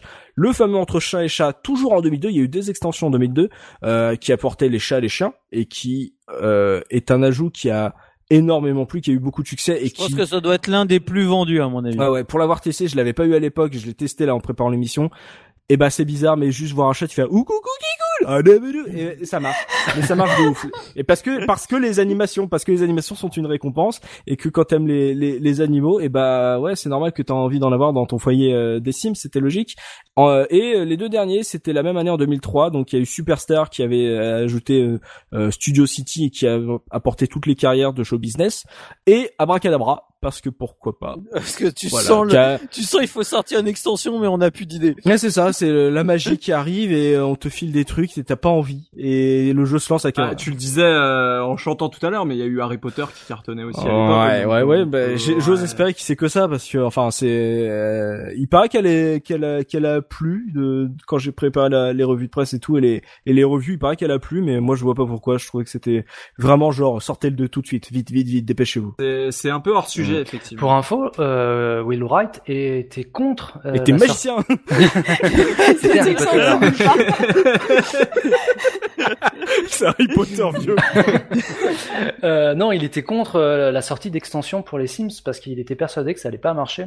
Et c'était le seul du studio à, à dire que euh, il fallait pas faire ça parce que parce que ça allait pas marcher. Et lui, pendant ce temps-là, en fait, il est parti pour bosser sur euh, les Sims Online, qui a, qui a cartonné comme on, comme on sait. Mais Sims Online, ça a été aussi un fantasme. Moi, pour moi, ça reste encore un fantasme euh, de jouer aux Sims euh, en, en ligne avec, euh, en, en interaction avec des, des potes, etc. C'était, ça reste encore aujourd'hui pour moi. jouer au Sims 4, tu peux jouer que en ligne. Ah oui, je l'ai les Sims 4, euh, mais c'est pas pareil. ouais. C'est pas, c'est pas le Sims Online que, que j'aurais voulu. Mais c'est, c'est marrant de se dire que Wright, il croyait pas aux extensions, alors que le studio à la base croyait pas aux Sims. Oui. C'est genre on te dit non mais ça marchera pas les Sims. Bah si je vais vous prouver. Ah, on va faire l'extension. Non mais ça marchera pas. Quoi. Hein. Et pour en revenir en fait aux, aux, aux objets qui étaient rajoutés, euh, il y avait beaucoup de communautés sur le net qui proposaient des objets hors extension qu'on pouvait télécharger. J'en ai parlé un petit peu tout à l'heure. Et euh, bah, je trouvais que cette approche était, était super intéressante. Alors j'en ai jamais fait alors que bah, j'aurais pu en faire, mais je crois que c'était un format assez spécial, un format IFF. Euh, et euh, donc tu pouvais, il y avait beaucoup de sites, on en trouve encore euh, pour pour le premier Sims où euh, on peut voir un visuel en fait d'un objet à télécharger. On installait ça dans le dossier euh, de- de- d'installation du Sims et on le retrouvait dans la banque d'objets. C'est cool Euh, ça. Bon alors souvent il y en a qui marchaient pas, il y en- il y en a qui euh, qui n'étaient pas du tout ce que ce que t'attendais, mais ça permettait d'avoir euh, un petit peu plus de personnalisation sans forcément passer par euh, par la caisse et, euh, et par ces extensions parce que bah les objets non plus enfin voilà il y a eu euh, donc sept extensions à chaque fois sans objet euh, c'était pas non plus euh, Ah, L'interface était euh, plus prévue pour ça en plus à la base. T'as- T'avais plus envie de scroller, euh, voir Ah oui, toutes les différentes euh, versions. En fait, c'est c'est vraiment il y, avait vraiment ce sentiment genre de trop. En fait, c'est Mm. genre euh, Dès faut que, classer. Le, le jeu est plus prévu pour ça. dès que tu voulais changer d'endroit pour euh, visiter les nouveaux lieux des extensions aussi, je me souviens qu'il y avait des temps de chargement de l'infini et tout. C'était c'était pas très agréable au final euh, ce surplus. Il fallait en installer une ou deux, mais pas plus quoi. Oui, du coup, euh, Punky, pendant que euh, je te tiens, euh, je voulais revenir maintenant qu'on a parlé d'extensions euh, sur la, les versions console. Donc, notamment, tu avais pratiqué la version GameCube qui est sortie en 2003. Donc, euh, finalement, euh, une fois que toutes les extensions de la version PC étaient sorties, qu'est-ce qu'a apporté véritablement ces versions console Quelles sont les, différences majeures et les apports de, cette version? Alors bah déjà il y avait euh, plusieurs euh, plusieurs extensions qui étaient euh, intégrées. Je ne saurais pas vous dire lesquelles, mais je sais qu'il y avait plus d'objets que dans la version de base que j'avais testé sur PC. Et dans enfin en général c'est un jeu qui est plutôt différent dans le sens où euh, les graphismes sont pas les mêmes, tout a été refait. Il y a que la base qui reste en fait, euh, c'est-à-dire les, les métiers, les objets que tu peux acheter, même si on a je crois un petit peu plus. C'est pas une version qui est qui est qui est très cool. Je c'est plus une version d'appoint. On dirait une bêta du 2 en fait. Ouais, c'est C'est ça. un peu ça, c'est- c'est vraiment une 1.5, ouais. Euh, si on devait la, la qualifier, ce serait une 1.5 parce qu'elle a, elle a des trucs que le 2 allait proposer, mais elle a, des, elle reste toujours euh, figée sur certains trucs, euh, sur ce- certaines lacunes du 1. euh, notamment au niveau des constructions où c'était euh, même euh, peut-être un peu plus rigide et euh, un peu moins ouais un peu moins souple que sur PC. Euh, moi je me souviens que j'avais aimé pour pour la construction mais globalement j'y ai pas joué non plus euh, des heures et des heures parce que je l'avais chopé euh, en fin de vie de la GameCube. J'avais déjà fait les Urbs, donc Sims in the City, qui était qui était un jeu spécialement fait pour la console et qui pour Mm. le coup était très bien. Donc j'avais été un peu déçu, même si euh, bah, les Urbs permettaient pas de construire, euh, des, de, de faire de l'architecture. Et euh, c'est surtout pour les ça. herbes, c'est le, c'est celui où ils, ils peuvent être en appartement. C'est ils sont en appartement, tu peux Ouais, juste parce que ça, c'est pas dans le, dans les Sims de base. Non, pas du euh, tout, c'est un autre petit, euh, c'est maison de quartier, etc. Les herbes, c'est, ouais. L'appartement, ça pouvait manquer, justement. ouais. Bah, euh, les, les Herbs, en fait, euh, c'était vraiment un jeu différent dans le sens où tout était basé sur euh, la réputation de ton personnage. Donc, c'était pas vraiment les mêmes objectifs. C'était Oh, un jeu où t'avais des objectifs, en fait. C'est tellement actuel, quoi. Il pourrait ressortir aujourd'hui, Ouais. ça Ah, je, conseille à tout le monde les Herbs. euh, C'est c'est un, c'est un excellent euh, Sims-like sur console, un excellent spin-off. Mais du coup, j'ai été un peu déçu par cette version vu que j'y ai joué après le, le, le Sims. euh, je crois que c'était euh, permis de sortir d'ailleurs qui s'appelait euh, sur euh, sur console. C'était les Sims permis de sortir. Donc à mon avis, il devait y avoir euh, les. Mais les- euh, je les pense que c'était un deuxième, le, celui que j'ai eu sur PS2, ça s'appelait juste les Sims. Les Sims, ouais, ouais. Mais euh, la jaquette ressemblait déjà un peu plus à ce qu'allait devenir le 2 avec euh, des oui, ça personnages ressemblait beaucoup aux deux. Ouais, c'est ça. Et mais euh, c'est sur dans l'interface parce que euh, là on parlait des Sims euh, sur PC qui jouent à, à souris. Euh, faut un petit temps d'adaptation pour comprendre en fait comment ils veulent qu'on on joue, mais ça ça au final, quand tu as compris que ça joue beaucoup à la souris, euh, c'est plutôt intéressant. Mais du coup, à la manette, euh, ils avaient tenté, ils avaient tout changé l'interface. Et euh, moi qui pensais à l'époque que en fait j'allais contrôler mon Sims au joystick, en fait tu contrôlais une sorte de grosse, euh, de, de gros marqueur jaune à, à l'intérieur qui ouvrait en fait des une fenêtre à, à tiroir, etc. avec euh, tout ce que tu pouvais faire. Donc ils- ont tenté vraiment de l'adapter. C'était pas un portage euh, bête et méchant en essayant de de faire entrer ça dans une PS2. C'est vraiment Non, un jeu différent quoi. Ouais, c'est clairement pas le même jeu. C'est vraiment, euh, si de toute manière, ça se voit à la première image. hein. Si vous regardez les screenshots, vous verrez que celui sur GameCube est tout en 3D euh, avec euh, des personnages euh, qui ont des, visages un peu plus détaillés, qui sont un peu plus naturels dans leurs animations, etc. je pense que ouais, c'est 1.5, c'est c'est pas mal de, de définir ça comme ça. Euh, et donc bah ça tombe très bien Penky euh, que tu parles euh, justement de, des, des graphismes et de la modélisation parce que donc on va en profiter pour passer sur la partie esthétique et la partie technique du jeu. Je me tourne vers Biscotte. Bon, alors du coup euh, tu nous as déjà parlé finalement qu'il y avait pas mal de choses qui étaient intéressantes avec le fait d'intégrer même des, des créations autres, mais d'un point de vue vraiment purement technique à, à l'époque, est-ce que ça envoyait du pâté ou pas les sims Alors moi je vais rester sur PC parce que j'ai pas connu la version euh, console. Pour l'époque, c'était pas non plus euh, sans sas. C'était lisible, c'était fonctionnel. Je pense qu'il y a eu un gros gros travail euh, de la part des équipes de, Will Wright sur le jeu pour que justement euh, le jeu reste lisible et, euh, et puisse justement être abordable. Parce que, euh, bon, on l'a dit, en fait, on est dans une maison, donc on est en vue isométrique. Les décors sont en 2D, le personnage est en 3D temps réel, et on a la possibilité de faire tourner la maison euh, sur euh, quatre, quatre vues, mais euh, c'est euh, vraiment des vues, euh, des vues fixes. On peut pas tourner librement comme dans, les, dans la suite. Euh, moi, ce que j'apprécie en fait, voilà, à l'époque, c'était ça, c'était justement qu'on avait des contraintes visuelles parce que le full 3D dans les Sims, j'ai jamais trop apprécié parce que bah, on laisse libre une caméra et c'est pas forcément toujours. euh, toujours euh, glorieux. Donc ce côté-là, Oh, je suis pas d'accord. Je suis tellement pas Totalement pas d'accord. Pour, pour, pour le coup, je suis plutôt d'accord avec Biscotte. Je trouve que la caméra libre, ça a un peu, un, peu gâché tout parce que ça devenait vite illisible. En Oui, fait. oui, mais euh, je- même que ça soit en, en 2D ou en fait ou en 3D, je pense qu'on euh, par rapport en fait au placement des objets, en fait, on a tous notre angle en fait. Euh, Mm. Quand on joue aux Sims, on choisit l'angle sur lequel en fait euh, le- visuellement notre foyer sera le plus harmonieux et on en change que rarement. Mais par exemple dans les Sims 4, tu peux faire des screenshots et tout et euh, vachement important, euh, vachement bien foutu. Dans les Sims 2, pareil. euh, moi, je me faisais limite des romans photos, donc euh, j'adorais euh, choisir mon angle, etc. Donc euh, j'ai énormément joué avec la, caméra. tu en nous fait. Enverras que- euh, le PDF de tes romans photos. le roman photo. c'est ça, je vais faire une partie rien qu'avec les mecs de la case. Euh, là où je trouvais que c'était euh, c'était intéressant, c'est que justement ils avaient utilisé le plan de coupe. Alors qu'est-ce qu'un plan de coupe? C'est justement faire disparaître des parties du mur.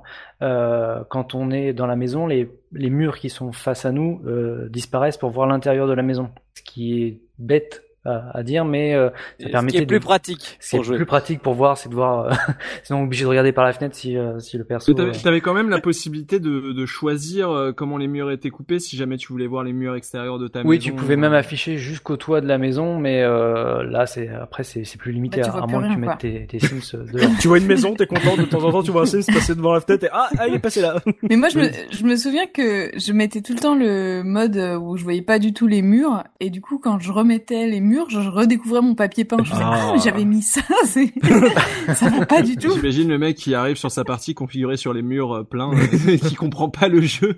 Il voit le Sims rentrer dans la maison, puis il fait OK, et après je fais quoi? Il les contrôle par les fenêtres. C'est le testeur qui fait gros souci de caméra. On ne voit rien. Ce jeu est nul. C'est ça. 50% d'intérêt. Oui, donc un, un gros travail a été aussi fait sur l'interface parce qu'il y a beaucoup d'informations et on est obligé de des informations sur euh, les Sims eux-mêmes et euh, sur euh, les, les différents objets. Donc on a on l'a déjà pas mal évoqué dans le dans dans l'univers, le gameplay, la façon dont étaient affichés les, les objets. Donc ça faisait vraiment boutique de on scrollait les différents objets et on les plaçait où on voulait dans la scène. Après, d'un point de vue esthétique, c'était assez limité euh, les, le choix qui, qui ont été faits pour les objets. Alors, je sais pas ce que ce que vont dire mes camarades, mais euh, bah sortie du lit, euh, une place euh, avec euh, des draps pour enfants, au lit deux places à balconner, à balcon, bah, Baldaquin baldaquin, voilà, parce que balconner ça n'a rien à voir. Le lit à Euh, balconnet. C'est un concept.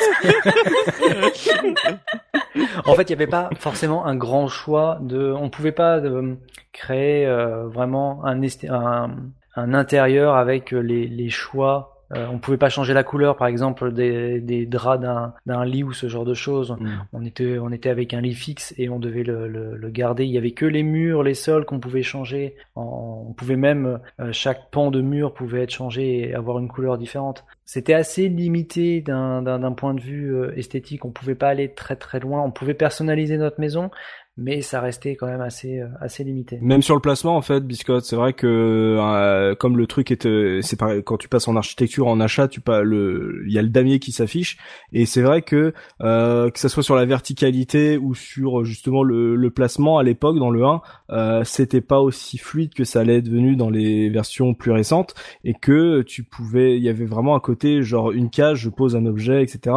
Tu pouvais pas le faire pivoter comme tu voulais, c'était vraiment tchac tchac tchac tchac et d'essayer d'avoir au mieux euh, un truc qui, qui, qui se ressemble. Mais en fait, ça ressemblait aux appartements des jeux vidéo des années 2000. Tu sais, il faut que le personnage puisse bouger entre le canapé et, et la télé. Donc, t'avais deux mètres. Il faut que le pathfinding se fasse bien. Voilà, c'est ça. Mm. Et t'avais, t'avais, t'avais ça. T'étais obligé d'avoir un salon beaucoup plus grand que dans la réalité pour avoir à peu près la même configuration qu'en, qu'en vrai. Bah, tout prenait en fait, tout prenait soit une case, soit deux cases, euh, Mhm. et il fallait que l'objet rentre dedans. Et pareil, on ne pouvait mettre qu'un seul objet euh, sur certains objets. Par exemple, sur une table, on pouvait mettre une assiette. Et c'est tout au niveau déco. En fait, on pouvait pas aller au-delà. On pouvait pas euh, installer un, bougeoir ou je sais pas quoi ou une radio plus euh, un autre objet. Donc forcément, on était assez limité.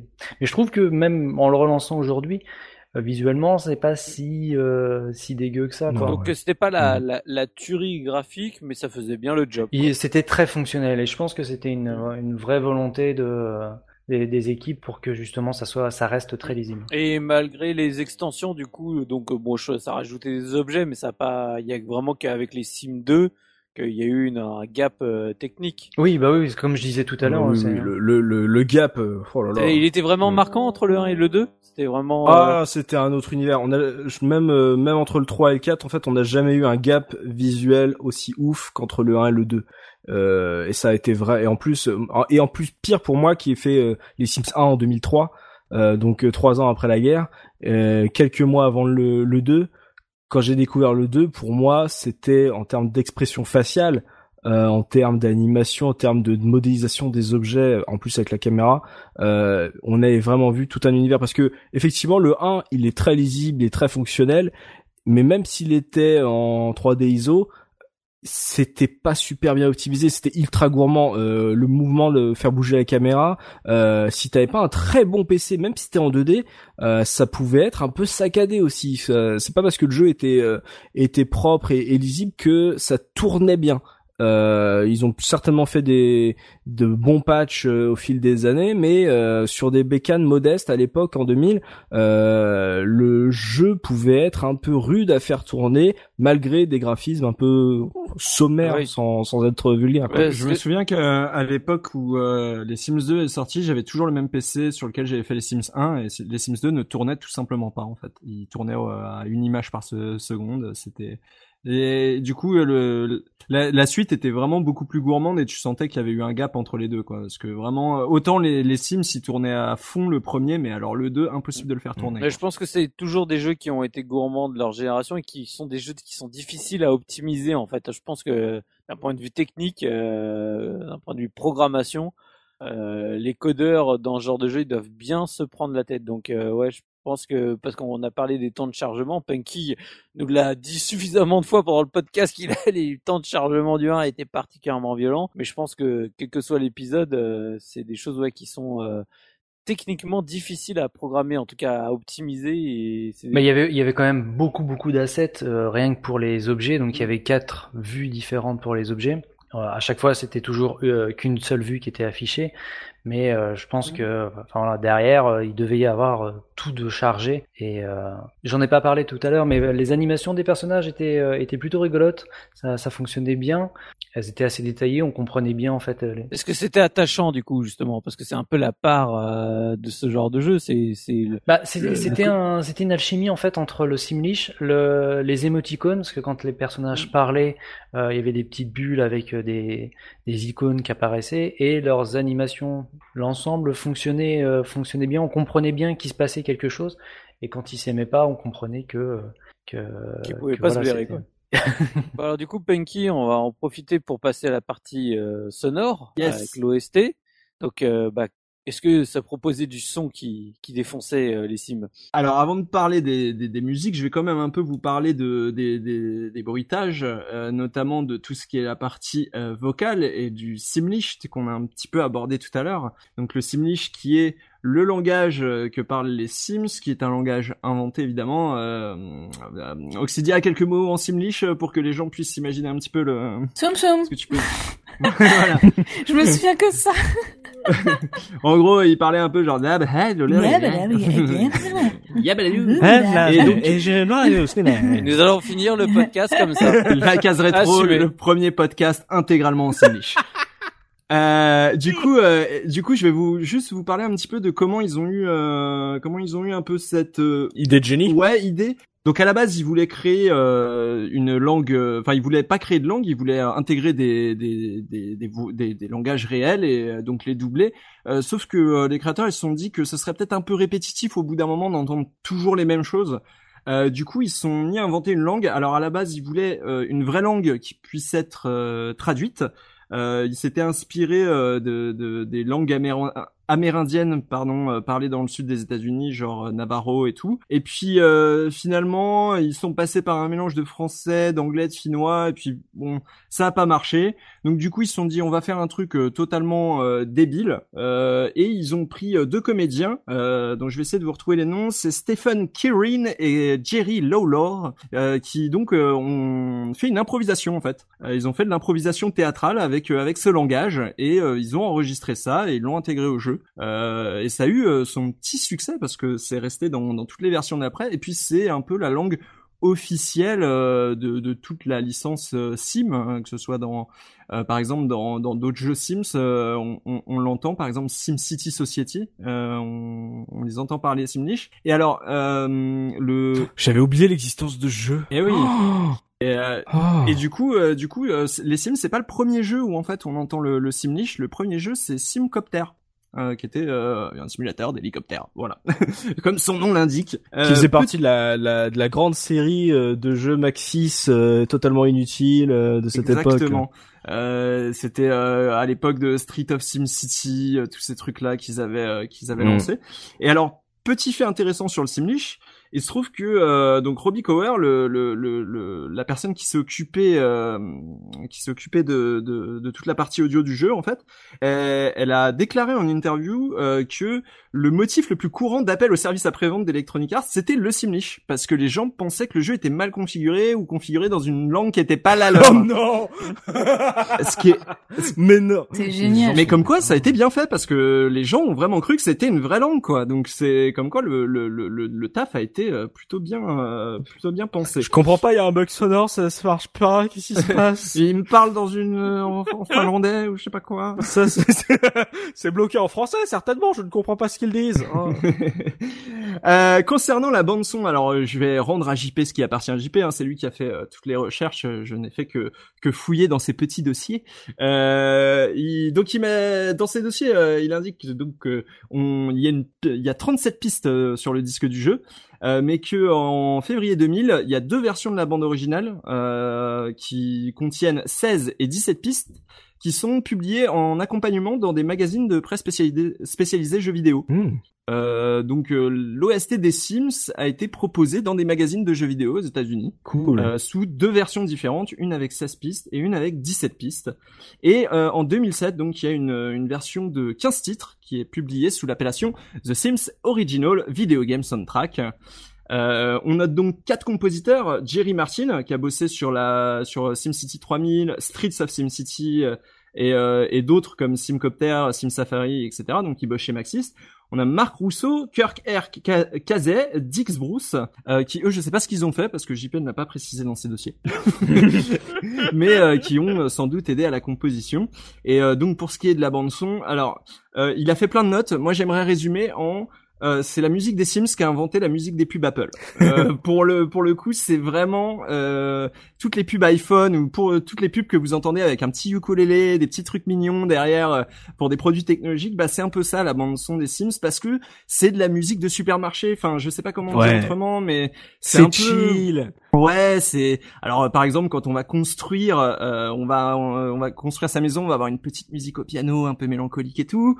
Euh, quand on va aller dans le mode achat et tout, ça va être un peu plus jazzy parce que bah du coup euh, on va nous pousser à l'achat évidemment. Et puis euh, et puis euh, il y a pas mal de pistes qui font très bah si vous écoutez le générique de Desperate Housewives, et euh, donc ouais, donc quand on est dans le voisinage et tout, quand on quand on joue avec ses Sims et tout, là ouais, on a vraiment euh, le générique typique de Desperate Housewives avec euh, la musique guirette, sympathique, qui nous montre que tout va bien dans notre quartier, euh, les pelouses sont tondues, euh, le chien du voisin n'aboie pas, tout va bien. Et euh, et du coup, euh, bah ça a été une bande son qui était à l'époque euh, assez saluée, euh, en tout cas dans la presse. Parce qu'il y a un petit aspect relaxant. Elle se fait vite oublier en fait la musique. euh, j'ai l'impression. Alors, elle se fait vite puis- oublier, mais tu ne l'oublies jamais. Euh, parce que quand j'ai relancé le jeu pour préparer l'émission, j'ai euh, retiré mon casque, j'ai mis le haut-parleur, et ma chérie qui arrivait tout de suite, les, ses yeux sont, sont ouverts. Genre, parce qu'elle elle a pas entendu ces, ces bruits peut-être depuis 10-15 ans, depuis ouais, euh, Mm. une dizaine d'années.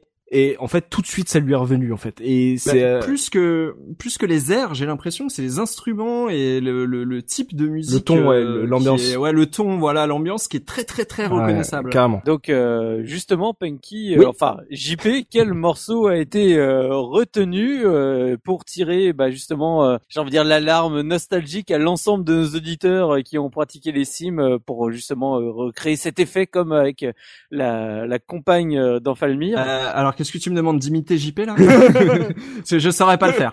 Euh, non, euh, JP, JP, il nous a choisi en fait, euh, il nous a choisi euh, la musique euh, donc euh, de- du mode achat, qui est donc très reconnaissable, et il nous a fait un petit medley avec une musique qu'on entend quand on se balade dans le voisinage, quand on quand on choisit ses Sims et quand on joue avec. On s'écoute ça et on se retrouve tout de suite pour la revue de presse d'Enfalmir.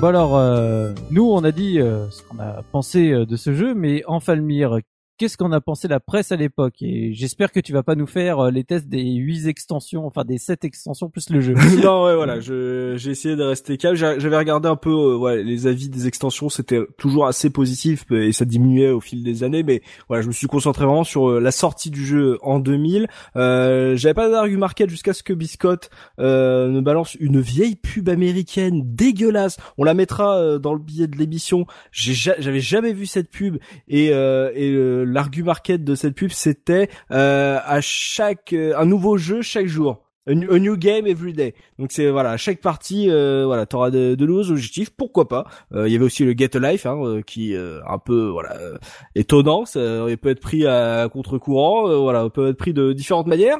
Donc je me suis consacré euh, sur la sortie euh, du jeu sur PC.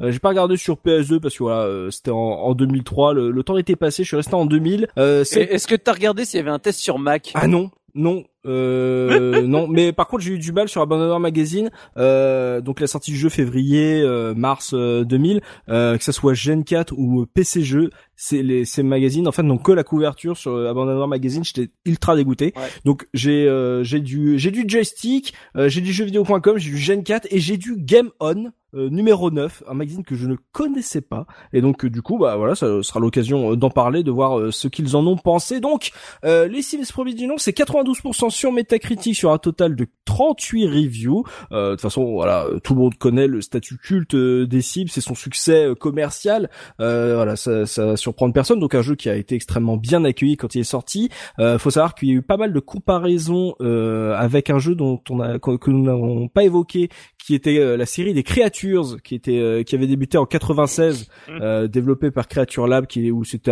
c'était tout un autre style. J'adore ce jeu. Mais voilà. Si un jour on se fait un pote dessus, ça va être énorme. Et ça, ça c'est une vraie simulation de vie et scientifiquement, ça fait avancer des trucs. Ouais, hein, voilà. N'hésitez pas à vous renseigner. Créature, c'est c'est incroyable. Ouais, exactement. Il parle en fait de, des différences qu'il y a en fait euh, d'approche, euh, que le fait que les Sims soient beaucoup un truc scripté, alors que les créatures, c'est vraiment euh, d'essayer de leur faire apprendre des choses, etc., et de leur faire retenir. Donc ils, ils montrent qu'il y, y a une différence, mais ils font pas mal de. On parle un peu d'habitat, je crois aussi, mais euh, ouais, ils, parlent souvent Il y a, de. il y a de beaucoup de génétique euh, dans Créatures Mm. aussi. euh, tu peux vraiment manipuler la génétique, donc c'est assez Mm. différent au final. Ouais, ouais, c'est assez différent, mais euh, en gros, c'était le live simulation euh, qu'ils avaient en, en comparaison. Euh, ils reviennent souvent au fait aussi sur le le fait que c'est presque un nouveau genre en fait qui arrive. C'est pas que de la gestion. Ils, ils, disent souvent que c'était une idée toute neuve euh, qui arrive avec les Sims. Je vais commencer par joystick. Euh, le test est sorti en mars 2000. Il a eu 82% par euh, Bob Arctor, euh, qui appelle ça la simulation de barbecue pour tout joueur. Il est assez positif, même si la note est pas forcément très élevée par rapport à ce qui se fait à l'époque. Euh, euh, il regrette, euh, par exemple, on a parlé du travail, on a dit que pendant qu'on allait au boulot, euh, justement nous on restait à la maison, il dit que comble du chiant, le jeu ne permet pas de suivre son Sims au travail, donc c'est un truc qu'il regrettait euh, à l'époque. Il est assez étonnant, il, dans son test, par exemple, je, dans son, je, je lis son avis final, il dit euh, soit les Sims peuvent broyer du noir en devenir dépressifs, mais ces derniers, trop souvent en parfaite santé, ne possèdent ni voiture ni animaux. Euh, de plus, le jeu ne gère aucune forme d'IA à la créature, j'en j'en parlais, mais roule grâce à une tonne de scripts par ailleurs logiques et bien foutus. Euh, les nombreux rebondissements du jeu ont sauvé euh, un, un gameplay que l'on pouvait penser de prime abord aussi inexistant que celui de Sims, Ken et Barbie, que je croyais trouver. Donc y avait, ils avaient un a priori, il le précise, ils avaient un a priori avant de lancer le jeu. Euh, il dit malgré cela, euh, The Sims n'intéressera que les curieux en tout genre, les amateurs de theme park et de la série des Sims qui n'auront pas honte de ce nouveau venu. Donc il y avait déjà à l'époque, moi je m'en je m'en souvenais pas à ce point-là. C'était à la sortie, il y avait vraiment le côté genre hein, c'est un jeu entre guillemets comme on l'a dit, c'est un jeu de filles. Comme euh, Oxidia était fier de voir que il y avait plus de garçons que de filles euh, dans ce podcast. Euh, il dit que le moteur graphique est très correct, euh, que les couleurs sont moches comme dans un jeu Maxis. J'adore cette phrase. Il dit que le, le jeu en lui-même est une riche idée, euh, parfois même joliment exploité. Il regrette l'absence euh, d'IA en fait. Euh, quand il parle de créature, il dit ça aurait été vraiment bien que euh, ça soit des IA et pas des scripts. Bon, le genre était vraiment très différent, mais en tout cas c'est un truc qu'il regrette. Euh, il dit que l'IA en fait aurait pu nous surprendre bien plus souvent qu'un jeu scripté jusqu'à ras la gueule. Et alors il y a un truc étonnant. Euh, après, je suis assez étonné que Punky en, en ait fait mention, mais en tout cas le côté critique de la société de consommation américaine. bon, certainement qu'à l'époque j'étais pas du tout là-dedans, mais il y avait il y a eu un encart noir qui est titré dans Joystick un arrière-goût nauséabond mais bon. Euh, je vous le dis un peu parce que j'ai été très surpris de voir ça déjà à l'époque. Il dit, euh, il nous explique que contrairement à ce qu'on aurait pu croire, euh, il y a bien des objectifs dans le jeu, que c'est pas juste un aquarium. Il, dit c'est aux joueurs de se fixer voilà ses propres objectifs. Dans son cas, il précise que le but de son Sims est de fonder une famille, tromper sa femme et devenir le mec le plus riche du quartier. Et c'est là qu'il parle de la possibilité de malmener son cible. On en a dit hein, qu'on faisait des expériences nous aussi. Et il dit qu'il il précise que ça aurait pu être effrayant euh, si ça n'avait pas été tourné au premier degré. Euh, en gros que euh, si ça avait été trop fourmi, ça aurait été glauque comme jeu, mais que le fait que ça soit au premier degré pour lui a sauvé justement le jeu de, de polémique, j'imagine. il se veut rassurant. Il précise, je cite, les critiques des suburbains américains est aussi mordante que dans le film American Beauty. les habitants y ont les mêmes petites envies minables et utilisent des moyens aussi vulgaires pour arriver à leur fin.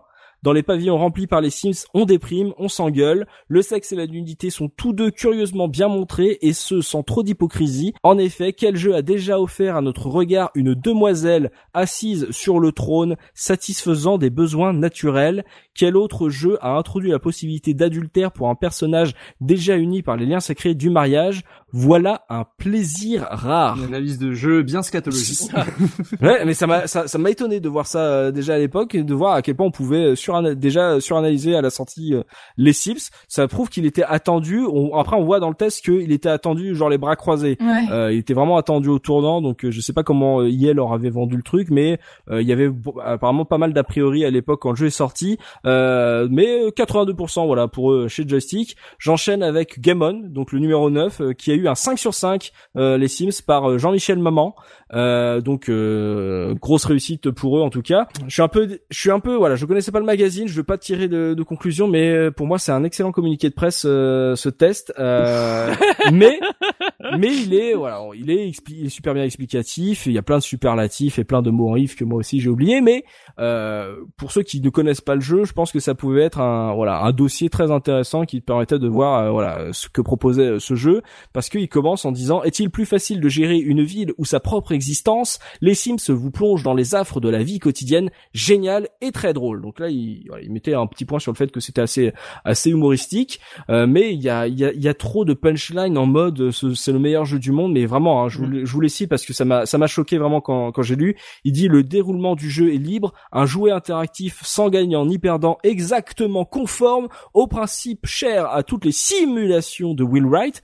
Ah, il, brosse un peu Will Wright et c'est étonnant, il y a une interview juste à la fin du test. Euh, il rajoute les possibilités d'action et de situation semblent quasiment illimitées. Euh, les Sims surpassent en qualité et en fascination tout ce qui a été tenté jusqu'à présent dans le genre. Ah, il met en avant la lisibilité, la simplicité de la barre d'infos. Biscotte en a parlé justement de l'interface, et c'est vrai que pouvoir placer euh, tout ce qui est possible de placer dans les Sims dans une barre assez aussi simple, c'était certainement un, gros casse-tête pour euh, les développeurs et c'est vraiment très lisible pour les utilisateurs. Euh, donc ils, ils, le fait que bah justement le ça c'est vraiment un gros point un gros point fort du jeu que ça permette de conditionner toutes ces infos, la facilité du jeu, toutes les possibilités que complexes du jeu soient amenées aussi simplement. Et il dit incroyable pour une simulation qui a quasiment la richesse de situations et d'actions de la vie quotidienne. Oh ah, ça. Dans, dans, les Sims 1, on peut faire exactement tout ce qu'on fait dans la, dans la vraie vie. Il dit, c'est graphiquement magnifique. Il devait se faire chier, lui, dans sa vraie vie, quand même. Hein. c'est ça. Il avait pas un Sims qui a, qui a, écrit le test. C'est ça, lui, il avait pas beaucoup de, de possibilités d'interaction dans sa vie. donc graphiquement, il dit, c'est graphiquement magnifique. Des milliers d'animations restituent les situations les plus variées avec parfois une imagination et un souci du détail qui coupe le souffle. avec entre parenthèses, un Sims fatigué ou nerveux peut se brûler en sortant les tranches de grille-pain, quoi. le test, c'est que ça. mais par contre, voilà, il y a, ouais, point intéressant, euh, Biscotte, je crois que c'est Biscotte qu'on a parlé, euh, il met en avant aussi l'orientation communautaire euh, du premier Sims, euh, avec euh, tout ce que Maxis permet de faire via le site officiel, donc la possibilité de télécharger des objets, des ustensiles, euh, l'utilitaire SimShow qui permettait d'éditer les skins de personnages, la photo numérique comme j'en ai parlé moi avec mon logiciel d'arnaqueur, et il dit que par exemple il dit le site gérera bientôt une banque d'objets et de personnages créés par les utilisateurs et mis en commun, euh, et aussi la possibilité euh, de télécharger la famille d'autres utilisateurs et euh, aussi leur maison je crois mais je m'en rappelle plus. Euh, et euh, le test comme j'ai dit se terminait par une interview de Will Wright d'une page qui raconte absolument rien. Euh, juste euh, une anecdote que j'avais trouvé rigolote dans l'interview qui était que pendant le développement euh, toute l'équipe euh, un peu comme Punky s'était mise à voir leur vie euh, comme une gestion aussi des besoins d'un sim. Euh, et du coup ça les avait tous perturbés aussi pendant qu'ils avaient euh, ils avaient Parce qu'ils ont désinstallé le jeu après. Ah non, ça. malheureusement ils l'ont sorti. et euh, il terminait le test de Gammon par les plus et les moins. Donc euh, en plus il y avait euh, l'intelligence artificielle fabuleuse, euh, possibilité inouïe, animation géniale, unique pour un jeu.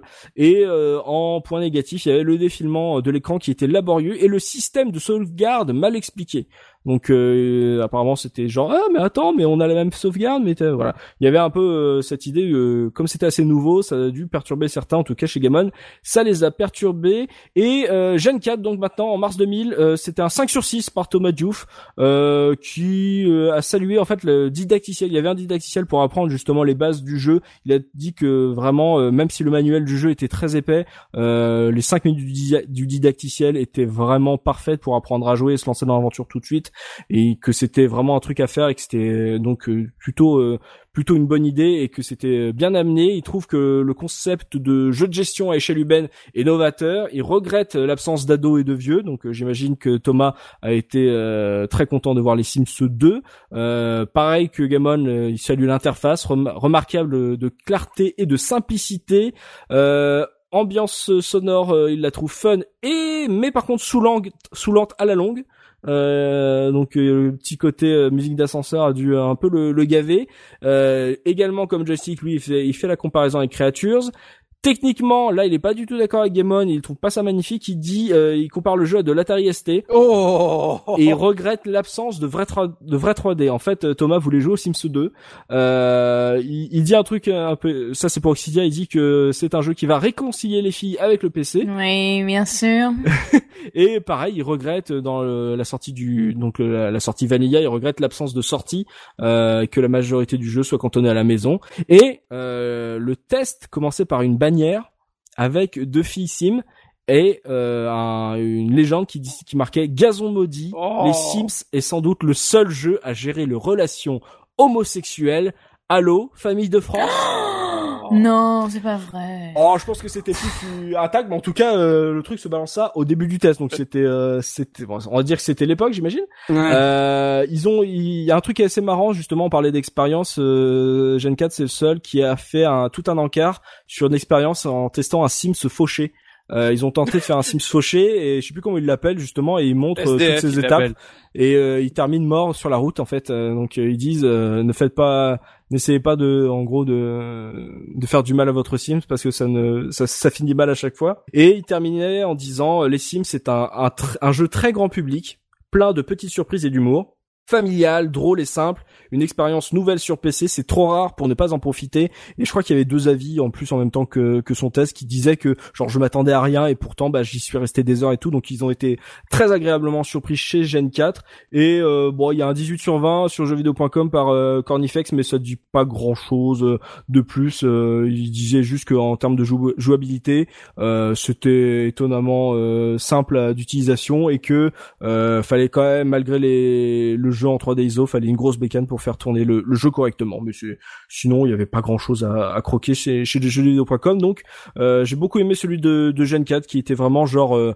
bah on c'est pas qu'on l'attendait euh, au tournant mais on savait pas trop à quoi s'attendre et finalement euh, bah on y restait des heures et on sent que ça va être un, succès grand public donc eux ils avaient déjà senti euh, ce que ça allait être justement les les dix années à venir Ok.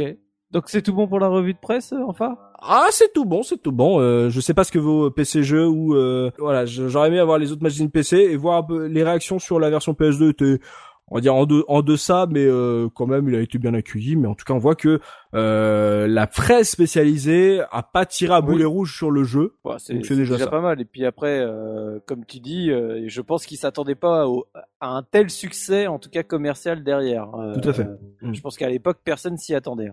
Mm. Et donc, bah maintenant, on va passer aux anecdotes. Et euh, donc, je vais me, me tourner vers Biscotte, histoire de voir si on a oublié des choses sur ce jeu. euh. Bah, je vais revenir dans un, dans un premier temps sur, euh, bah, sur la genèse du projet euh, Sims parce qu'elle est assez intéressante. On l'a évoqué plusieurs fois lors du, podcast que, euh, que Maxis n'y croyait pas du tout. Euh, et donc le jeu est sorti en, en 2000, mais euh, Will Wright a commencé en fait à, à se poser des questions autour de l'archi- l'architecture vers euh, 1991 euh, lorsque euh, sa, sa maison a brûlé lors d'un gigantesque incendie qui a, qui a brûlé euh, plus de 3800 maisons. Et euh, donc il a été obligé de repartir de zéro et de, de, de tout, euh, d'habiter dans une nouvelle maison et de tout racheter les, les meubles et en commençant par les, les objets les plus utiles.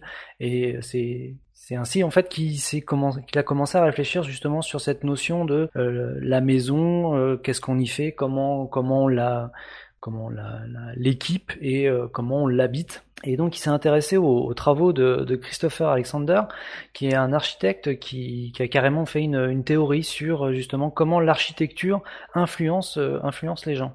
Et donc, euh, bah, il a, il a, il a gardé cette, cette idée de, de, de côté. Et en 93, il a présenté euh, à Maxis donc un, un projet qui s'appelait Home Tactics The Experimental Domestic Simulator. Mais bah, cette, Heureusement euh, qu'il a changé quand même. hein. Alors cette idée, bah, elle a été rejetée Pour son titre. déjà pour son titre et euh, surtout parce que en fait c'était vraiment une idée sur le papier et il n'avait pas de prototype pour euh, vraiment euh, montrer ce que ce qu'allait être le, le jeu et c'est que en, en 1996 qu'il a qu'il a pu avoir un prototype euh, euh, que- qui était appelé à Maxis donc le Toilet Game je crois que c'est Enfamir qui en parlait tout à l'heure alors pourquoi le Toilet Game? Parce que euh, dans l'environnement il n'y avait qu'un seul objet et qui était un toilette Mm. et euh, donc on pouvait interagir de différentes façons ouvrir la lunette le nettoyer euh, tirer à la chasse mais bon Super proto, quoi. Mais c'est pour ça que peut-être euh, aussi dans la version finale, parmi tous les objets, euh, les toilettes, c'est un des trucs qui a le entre guillemets le plus de fonctionnalités par rapport à son utilisation. Quoi. Bon alors même à l'époque le, le projet avait été mis euh, mis de côté. Il faut attendre euh, 1997 et le rachat de euh, de Maxis par Electronic Arts pour qu'il y ait un premier feu vert pour le développement euh, le développement du jeu qui s'appelait à l'époque euh, The Doll House. Alors donc euh, The Doll House, c'est la maison de poupée. Après des euh, des playtests avec des, des jeunes garçons bah, qui trouvaient le, le nom enfin maison de poupée euh, pas très euh, pas très valorisant. Le projet s'est après appelé euh, Projet X et pour finir euh, par euh, par les Sims. Donc le jeu a été Très original, encore une fois, Projet X. c'est- genre, t'as t'as aucun, aucune idée pour ton nom de code de jeu. Allez, Projet X.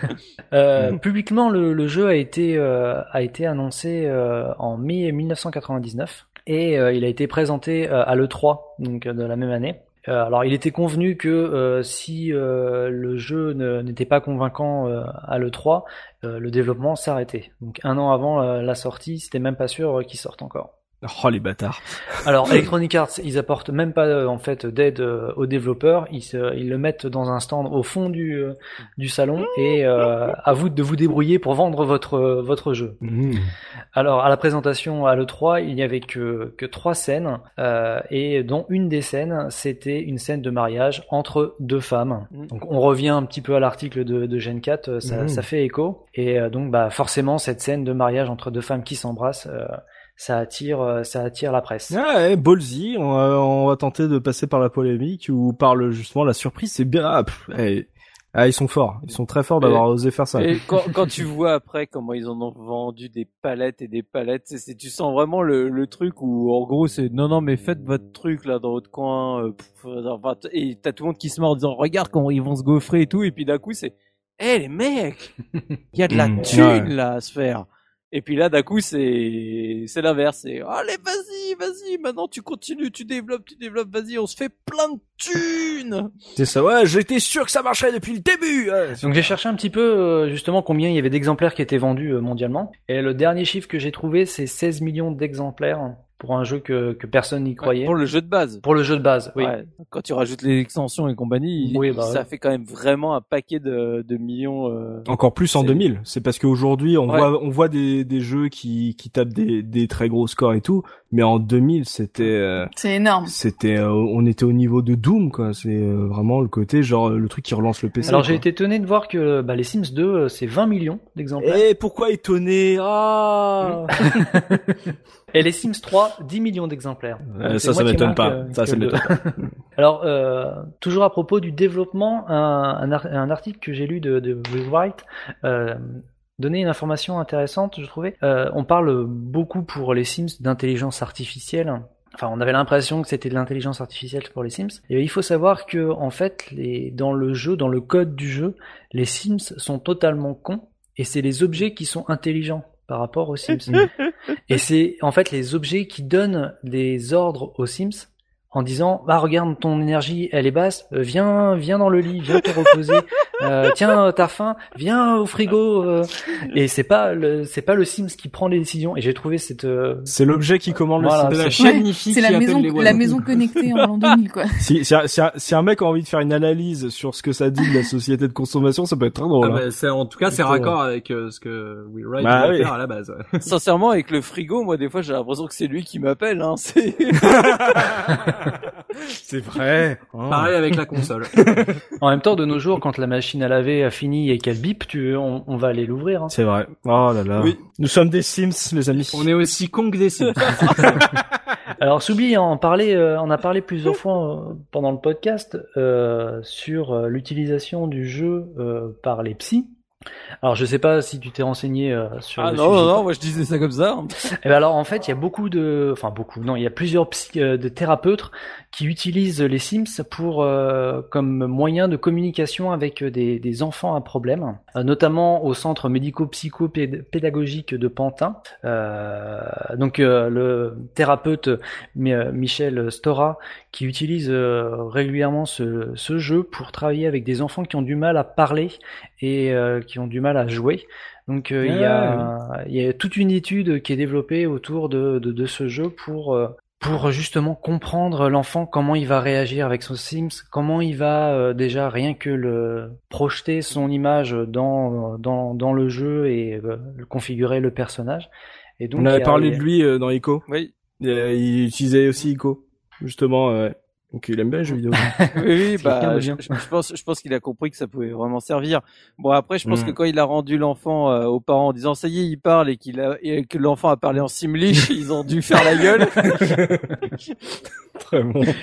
Et j'ai même appris en fait qu'il y avait euh, donc euh, Pascaline Lorenz qui avait écrit une thèse sur les Sims. Donc le sujet de la thèse, c'est la construction de l'identité sociale des adolescents par la pratique de la simulation de vie. Et donc c'est toute une thèse euh, tournée autour euh, autour des Sims. Bon, j'ai pas eu le temps de la lire, euh, mais euh, je vous promets que je la lirai et que j'en ferai un rapport écrit. JP s'en chargera. Il nous fera, il nous fera un test. sera sa punition. et alors, tu, tu n'as pas de speedrun à nous proposer pour un jeu sans objectif et sans fin? Alors j'en ai un, bon, qui est pas forcément super intéressant. Euh, c'est un, un Brésilien euh, qui se nomme RM Anami, euh, qui arrive en fait à en 38 minutes et 36 secondes à avoir en fait toutes les compétences au max Super. Euh, d'un Sims. tu sens le Bon, c'est- l'emballement du, du- de la foule. quoi. Non, c'est ouais, ouais sur, sur sur les Sims 1, il y a, il y a pas trop de de de, de, Ah, c'est- de speedrun. C'est vraiment pas le genre. De... Je suis presque surpris, tu vois, que tu m'aies trouvé quelque chose parce qu'en toute franchise, c'est tellement pas le genre de jeu sur lequel je vois ce. Ah bah il y a pas il y a, il y a pas full hein, ils ont pas été euh, Oui. Ils ont pas été nombreux à essayer de battre ce, battre ce record. hein. C'est un- Surtout qu'on peut pas le, on peut pas le Et finir. pour Bon. finir sur les anecdotes, euh, là où on voit en fait que le, le jeu a un vrai impact dans la culture euh, culture générale, c'est quand on voit euh, dans des séries en fait que le, le jeu est cité. Euh, J'ai j'ai deux exemples à, à vous donner assez rapidement. C'est dans le Drew Carey Show. Donc euh, Drew Carey qui est un, un comédien humoriste euh, américain. Euh, dans le dans le premier épisode de la saison 6, tout le pré-générique est fait en simlish euh, avec les bulles au- au-dessus des personnages qui, euh, qui discutent et donc toute l'intro est faite euh, en, en simlish. Donc il y a un vrai euh, un vrai impact sur euh, sur la société puisque bah, pour faire ça dans une série grand public, Ouais, il faut que ça soit il faut qu'on faut qu'on ait qu'on qu'on ait la référence. Et ce qui est marrant, c'est que euh, en dans l'extension euh, surprise party, euh, Drew Carey apparaît euh, en tant que Sims. Si on fait une euh, une fête réussie, il arrive et il parle aux, aux gens. euh, donc c'est un Sims qui euh, il y a juste son nom qui apparaît de. Carey. Hmm. En parlant du, du Simlish, il y a un truc que j'ai oublié de préciser, mais au fil des années, euh, ils vont carrément euh, faire reprendre des artistes euh, musicaux euh, leurs chansons en Simlish pour les intégrer dans Katy les jeux. Perry. Voilà, Katy Perry, il y a My Chemical Romance aussi, il me semble qu'il y a eu du Dépêche Mode, euh, enfin il y a eu euh, à l'époque des Sims 2 et tout, enfin euh, ils ont fait euh, du Simlish un vrai argument génial. commercial et une vraie euh, patte euh, du jeu au final. euh. Ils ont filmé en train de chanter. Regardez ça sur YouTube, ça mourir de. Mais du coup, ils ont les droits. euh, Comment ça marche pour les droits? C'est un partenariat, Ah c'est oui, un gros partenariat. C'est Ouais. comme un placement de produit, quoi. C'est euh, genre. Ils ouais. font, ils font chanter l'artiste en Simlish, ils lui font apprendre son texte en Simlish Je vais et c'est voir c'est ça très rigolo à regarder. Et euh, après, c'est dans la génération des Sims, il y a un truc moi qui j'aime bien justement. On parlait des Simli, des des différents personnages, l'arrivée des personnages. C'est que c'est les personnages qui sont déjà créés dans le jeu. Donc il y a, y a plusieurs familles et en fait il y a des gens qui se passionnent en fait pour les histoires, on va dire non dites, qui se passent d'un Sims à l'autre, enfin d'un Ah épisode oui, à des l'autre. fanfictions. sur euh, euh, de... voilà les bah, même pas des fictions je crois qu'il y a même des il y a des personnages qui disparaissent ouais il Sur y a un lore lore. il y a- non, mais il y a un lore caché euh, sur les familles préétablies des Sims je crois qu'il y a un, il y a un Ouais. personnage qui disparaît et tout le monde est persuadé qu'elle est morte et euh, ça a tellement fait une fanfiction que je crois que dans le 3 ou dans le 4 elle revient en fantôme ou un truc comme ça mais chercher un peu sur les, les familles il y a, il y a j'ai- moi je suis tombé des nues quand j'ai appris ça pour moi c'était des trucs de base mais il y a vraiment des, des histoires là-dedans derrière la- derrière tous ces personnages genre des des familles qui qui se mettent ensemble etc des mariages Eh c'est ben, un truc de ouf Oxidia, tu me déçois beaucoup de ne pas avoir parlé de ça pendant le la partie univers, parce que là, euh, franchement, euh, ça- ça- Oui. ça- il y avait de quoi euh, développer. tu- l'histoire cachée Franchement, l'histoire cachée des Sims, quoi. Tout ce que vous avez toujours voulu savoir. en deux tomes Alors, est-ce que c'est tout bon pour les anecdotes, Biscotte Oui, bon, je vais m'arrêter là. Eh ben, on va pas. Maintenant, on va parler pognon pour terminer avec euh, justement Oxidia. parlons Simflouz Voilà, on va parler pognon, on va parler Simflouz maintenant avec euh, Oxidia, donc euh, bah parce que le pognon a été euh, quand même euh, longuement cité tout au long du podcast, que ce soit à l'intérieur du jeu ou à l'extérieur du jeu, hein. Et donc euh, bah tu vas nous dire combien ça coûte aujourd'hui si on a envie de se refaire le jeu et est-ce qu'on va y arriver techniquement surtout? Eh oui, c'est ça la question. Alors, vous le savez, euh, je peux vous l'assurer, retrouver une version des Sims aujourd'hui, c'est peut-être la chose la plus facile quand vous faites les brocantes. Je crois que dans chaque brocante, il y a forcément un Sims quelque part dans un bac qui attend. le jeu s'est tellement vendu que euh, il est quasiment trouvable partout. À côté des VHS vraiment- cassettes. Ah ouais ouais ouais, c'est vraiment le, le jeu PC euh, qu'on trouve systématiquement. Si c'est pas lui, c'est une extension. Si c'est pas le 1, c'est le 2, mais il y a toujours quelque part un Sims qui se cache dans une brocante. Et vous pouvez euh, dans une brocante le, le récupérer pour euh, entre 50 centimes et 1 euro. hein. Globalement, euh, la, la valeur du jeu les Sims, euh, c'est euh, ça tourne autour de ça. En vide-grenier. Si vous voulez l'acheter d'occasion sur internet, ben c'est euh, pas beaucoup plus. Hein. Faudra pas mettre plus de 5 euros pour euh, pour vous acheter euh, le, le, jeu sur PC. À savoir qu'il existe euh, aussi euh, la version Les Sims l'intégrale qui comprend le jeu et toutes les extensions euh, qui se trouvent assez facilement pour grand maximum 15 euros aussi sur euh, sur les sites d'enchères ou ce genre de de sites. Pour y jouer, euh, c'est euh, pas forcément super évident. Il y a des manips à faire. On trouve pas le jeu en téléchargement malheureusement. Donc euh, c'est c'est des bidouilles euh, à, à trouver sur euh, sur des tutos. Il y a voilà, c'est pas Il y a que la case qui a sa version Ouais. spéciale Tosmo Ouais, ouais. développée par Exactement. Tosmo Edition Mais On, a bien sûr tous le jeu original. Oui, Ouais, mais, bien- ouais, voilà, oui, bien c'est juste parce que j'ai plus de lecteur CD bien sûr Tout à Voilà. fait.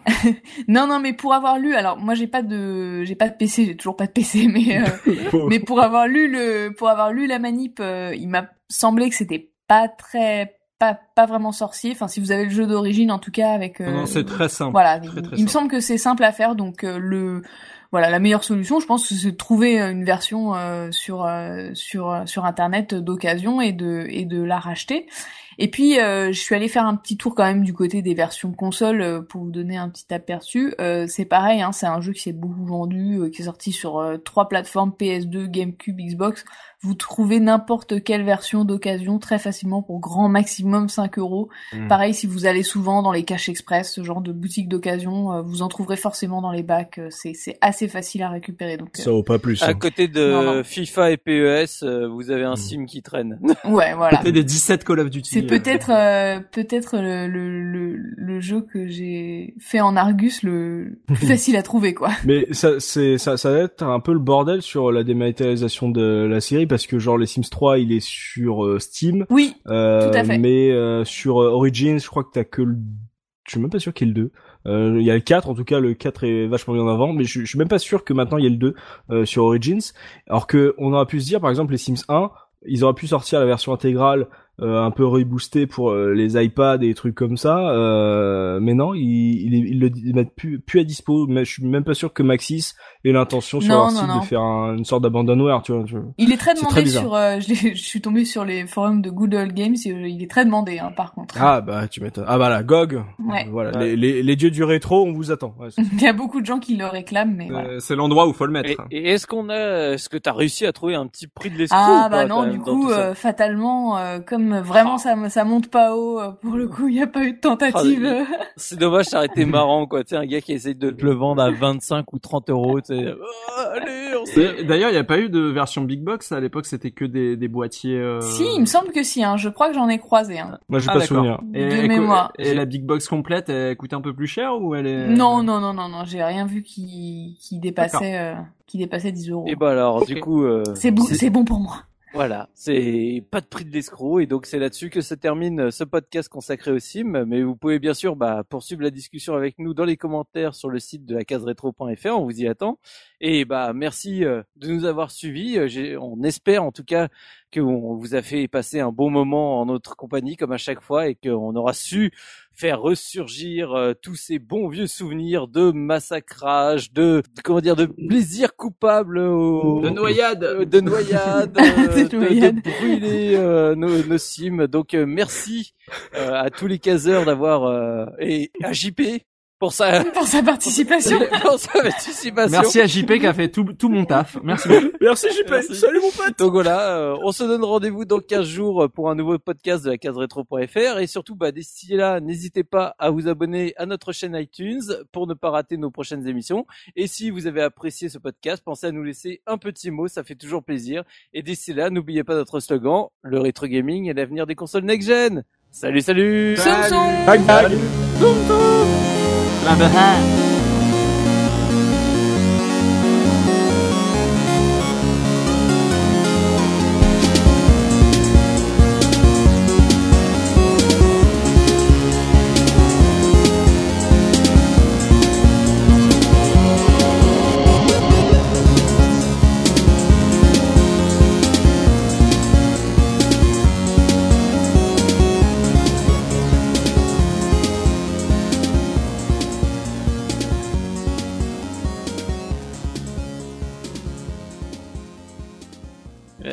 Est-ce que tu couches Parce que... Alors, Je t'ai perdu. Je t'ai perdu. Je t'ai perdu. Alors, J'ai juste. Est-ce que tu couches Je le garderai pour la fin. oui. Oui, après- tu baises voilà. Non mais parce que le... Pardon.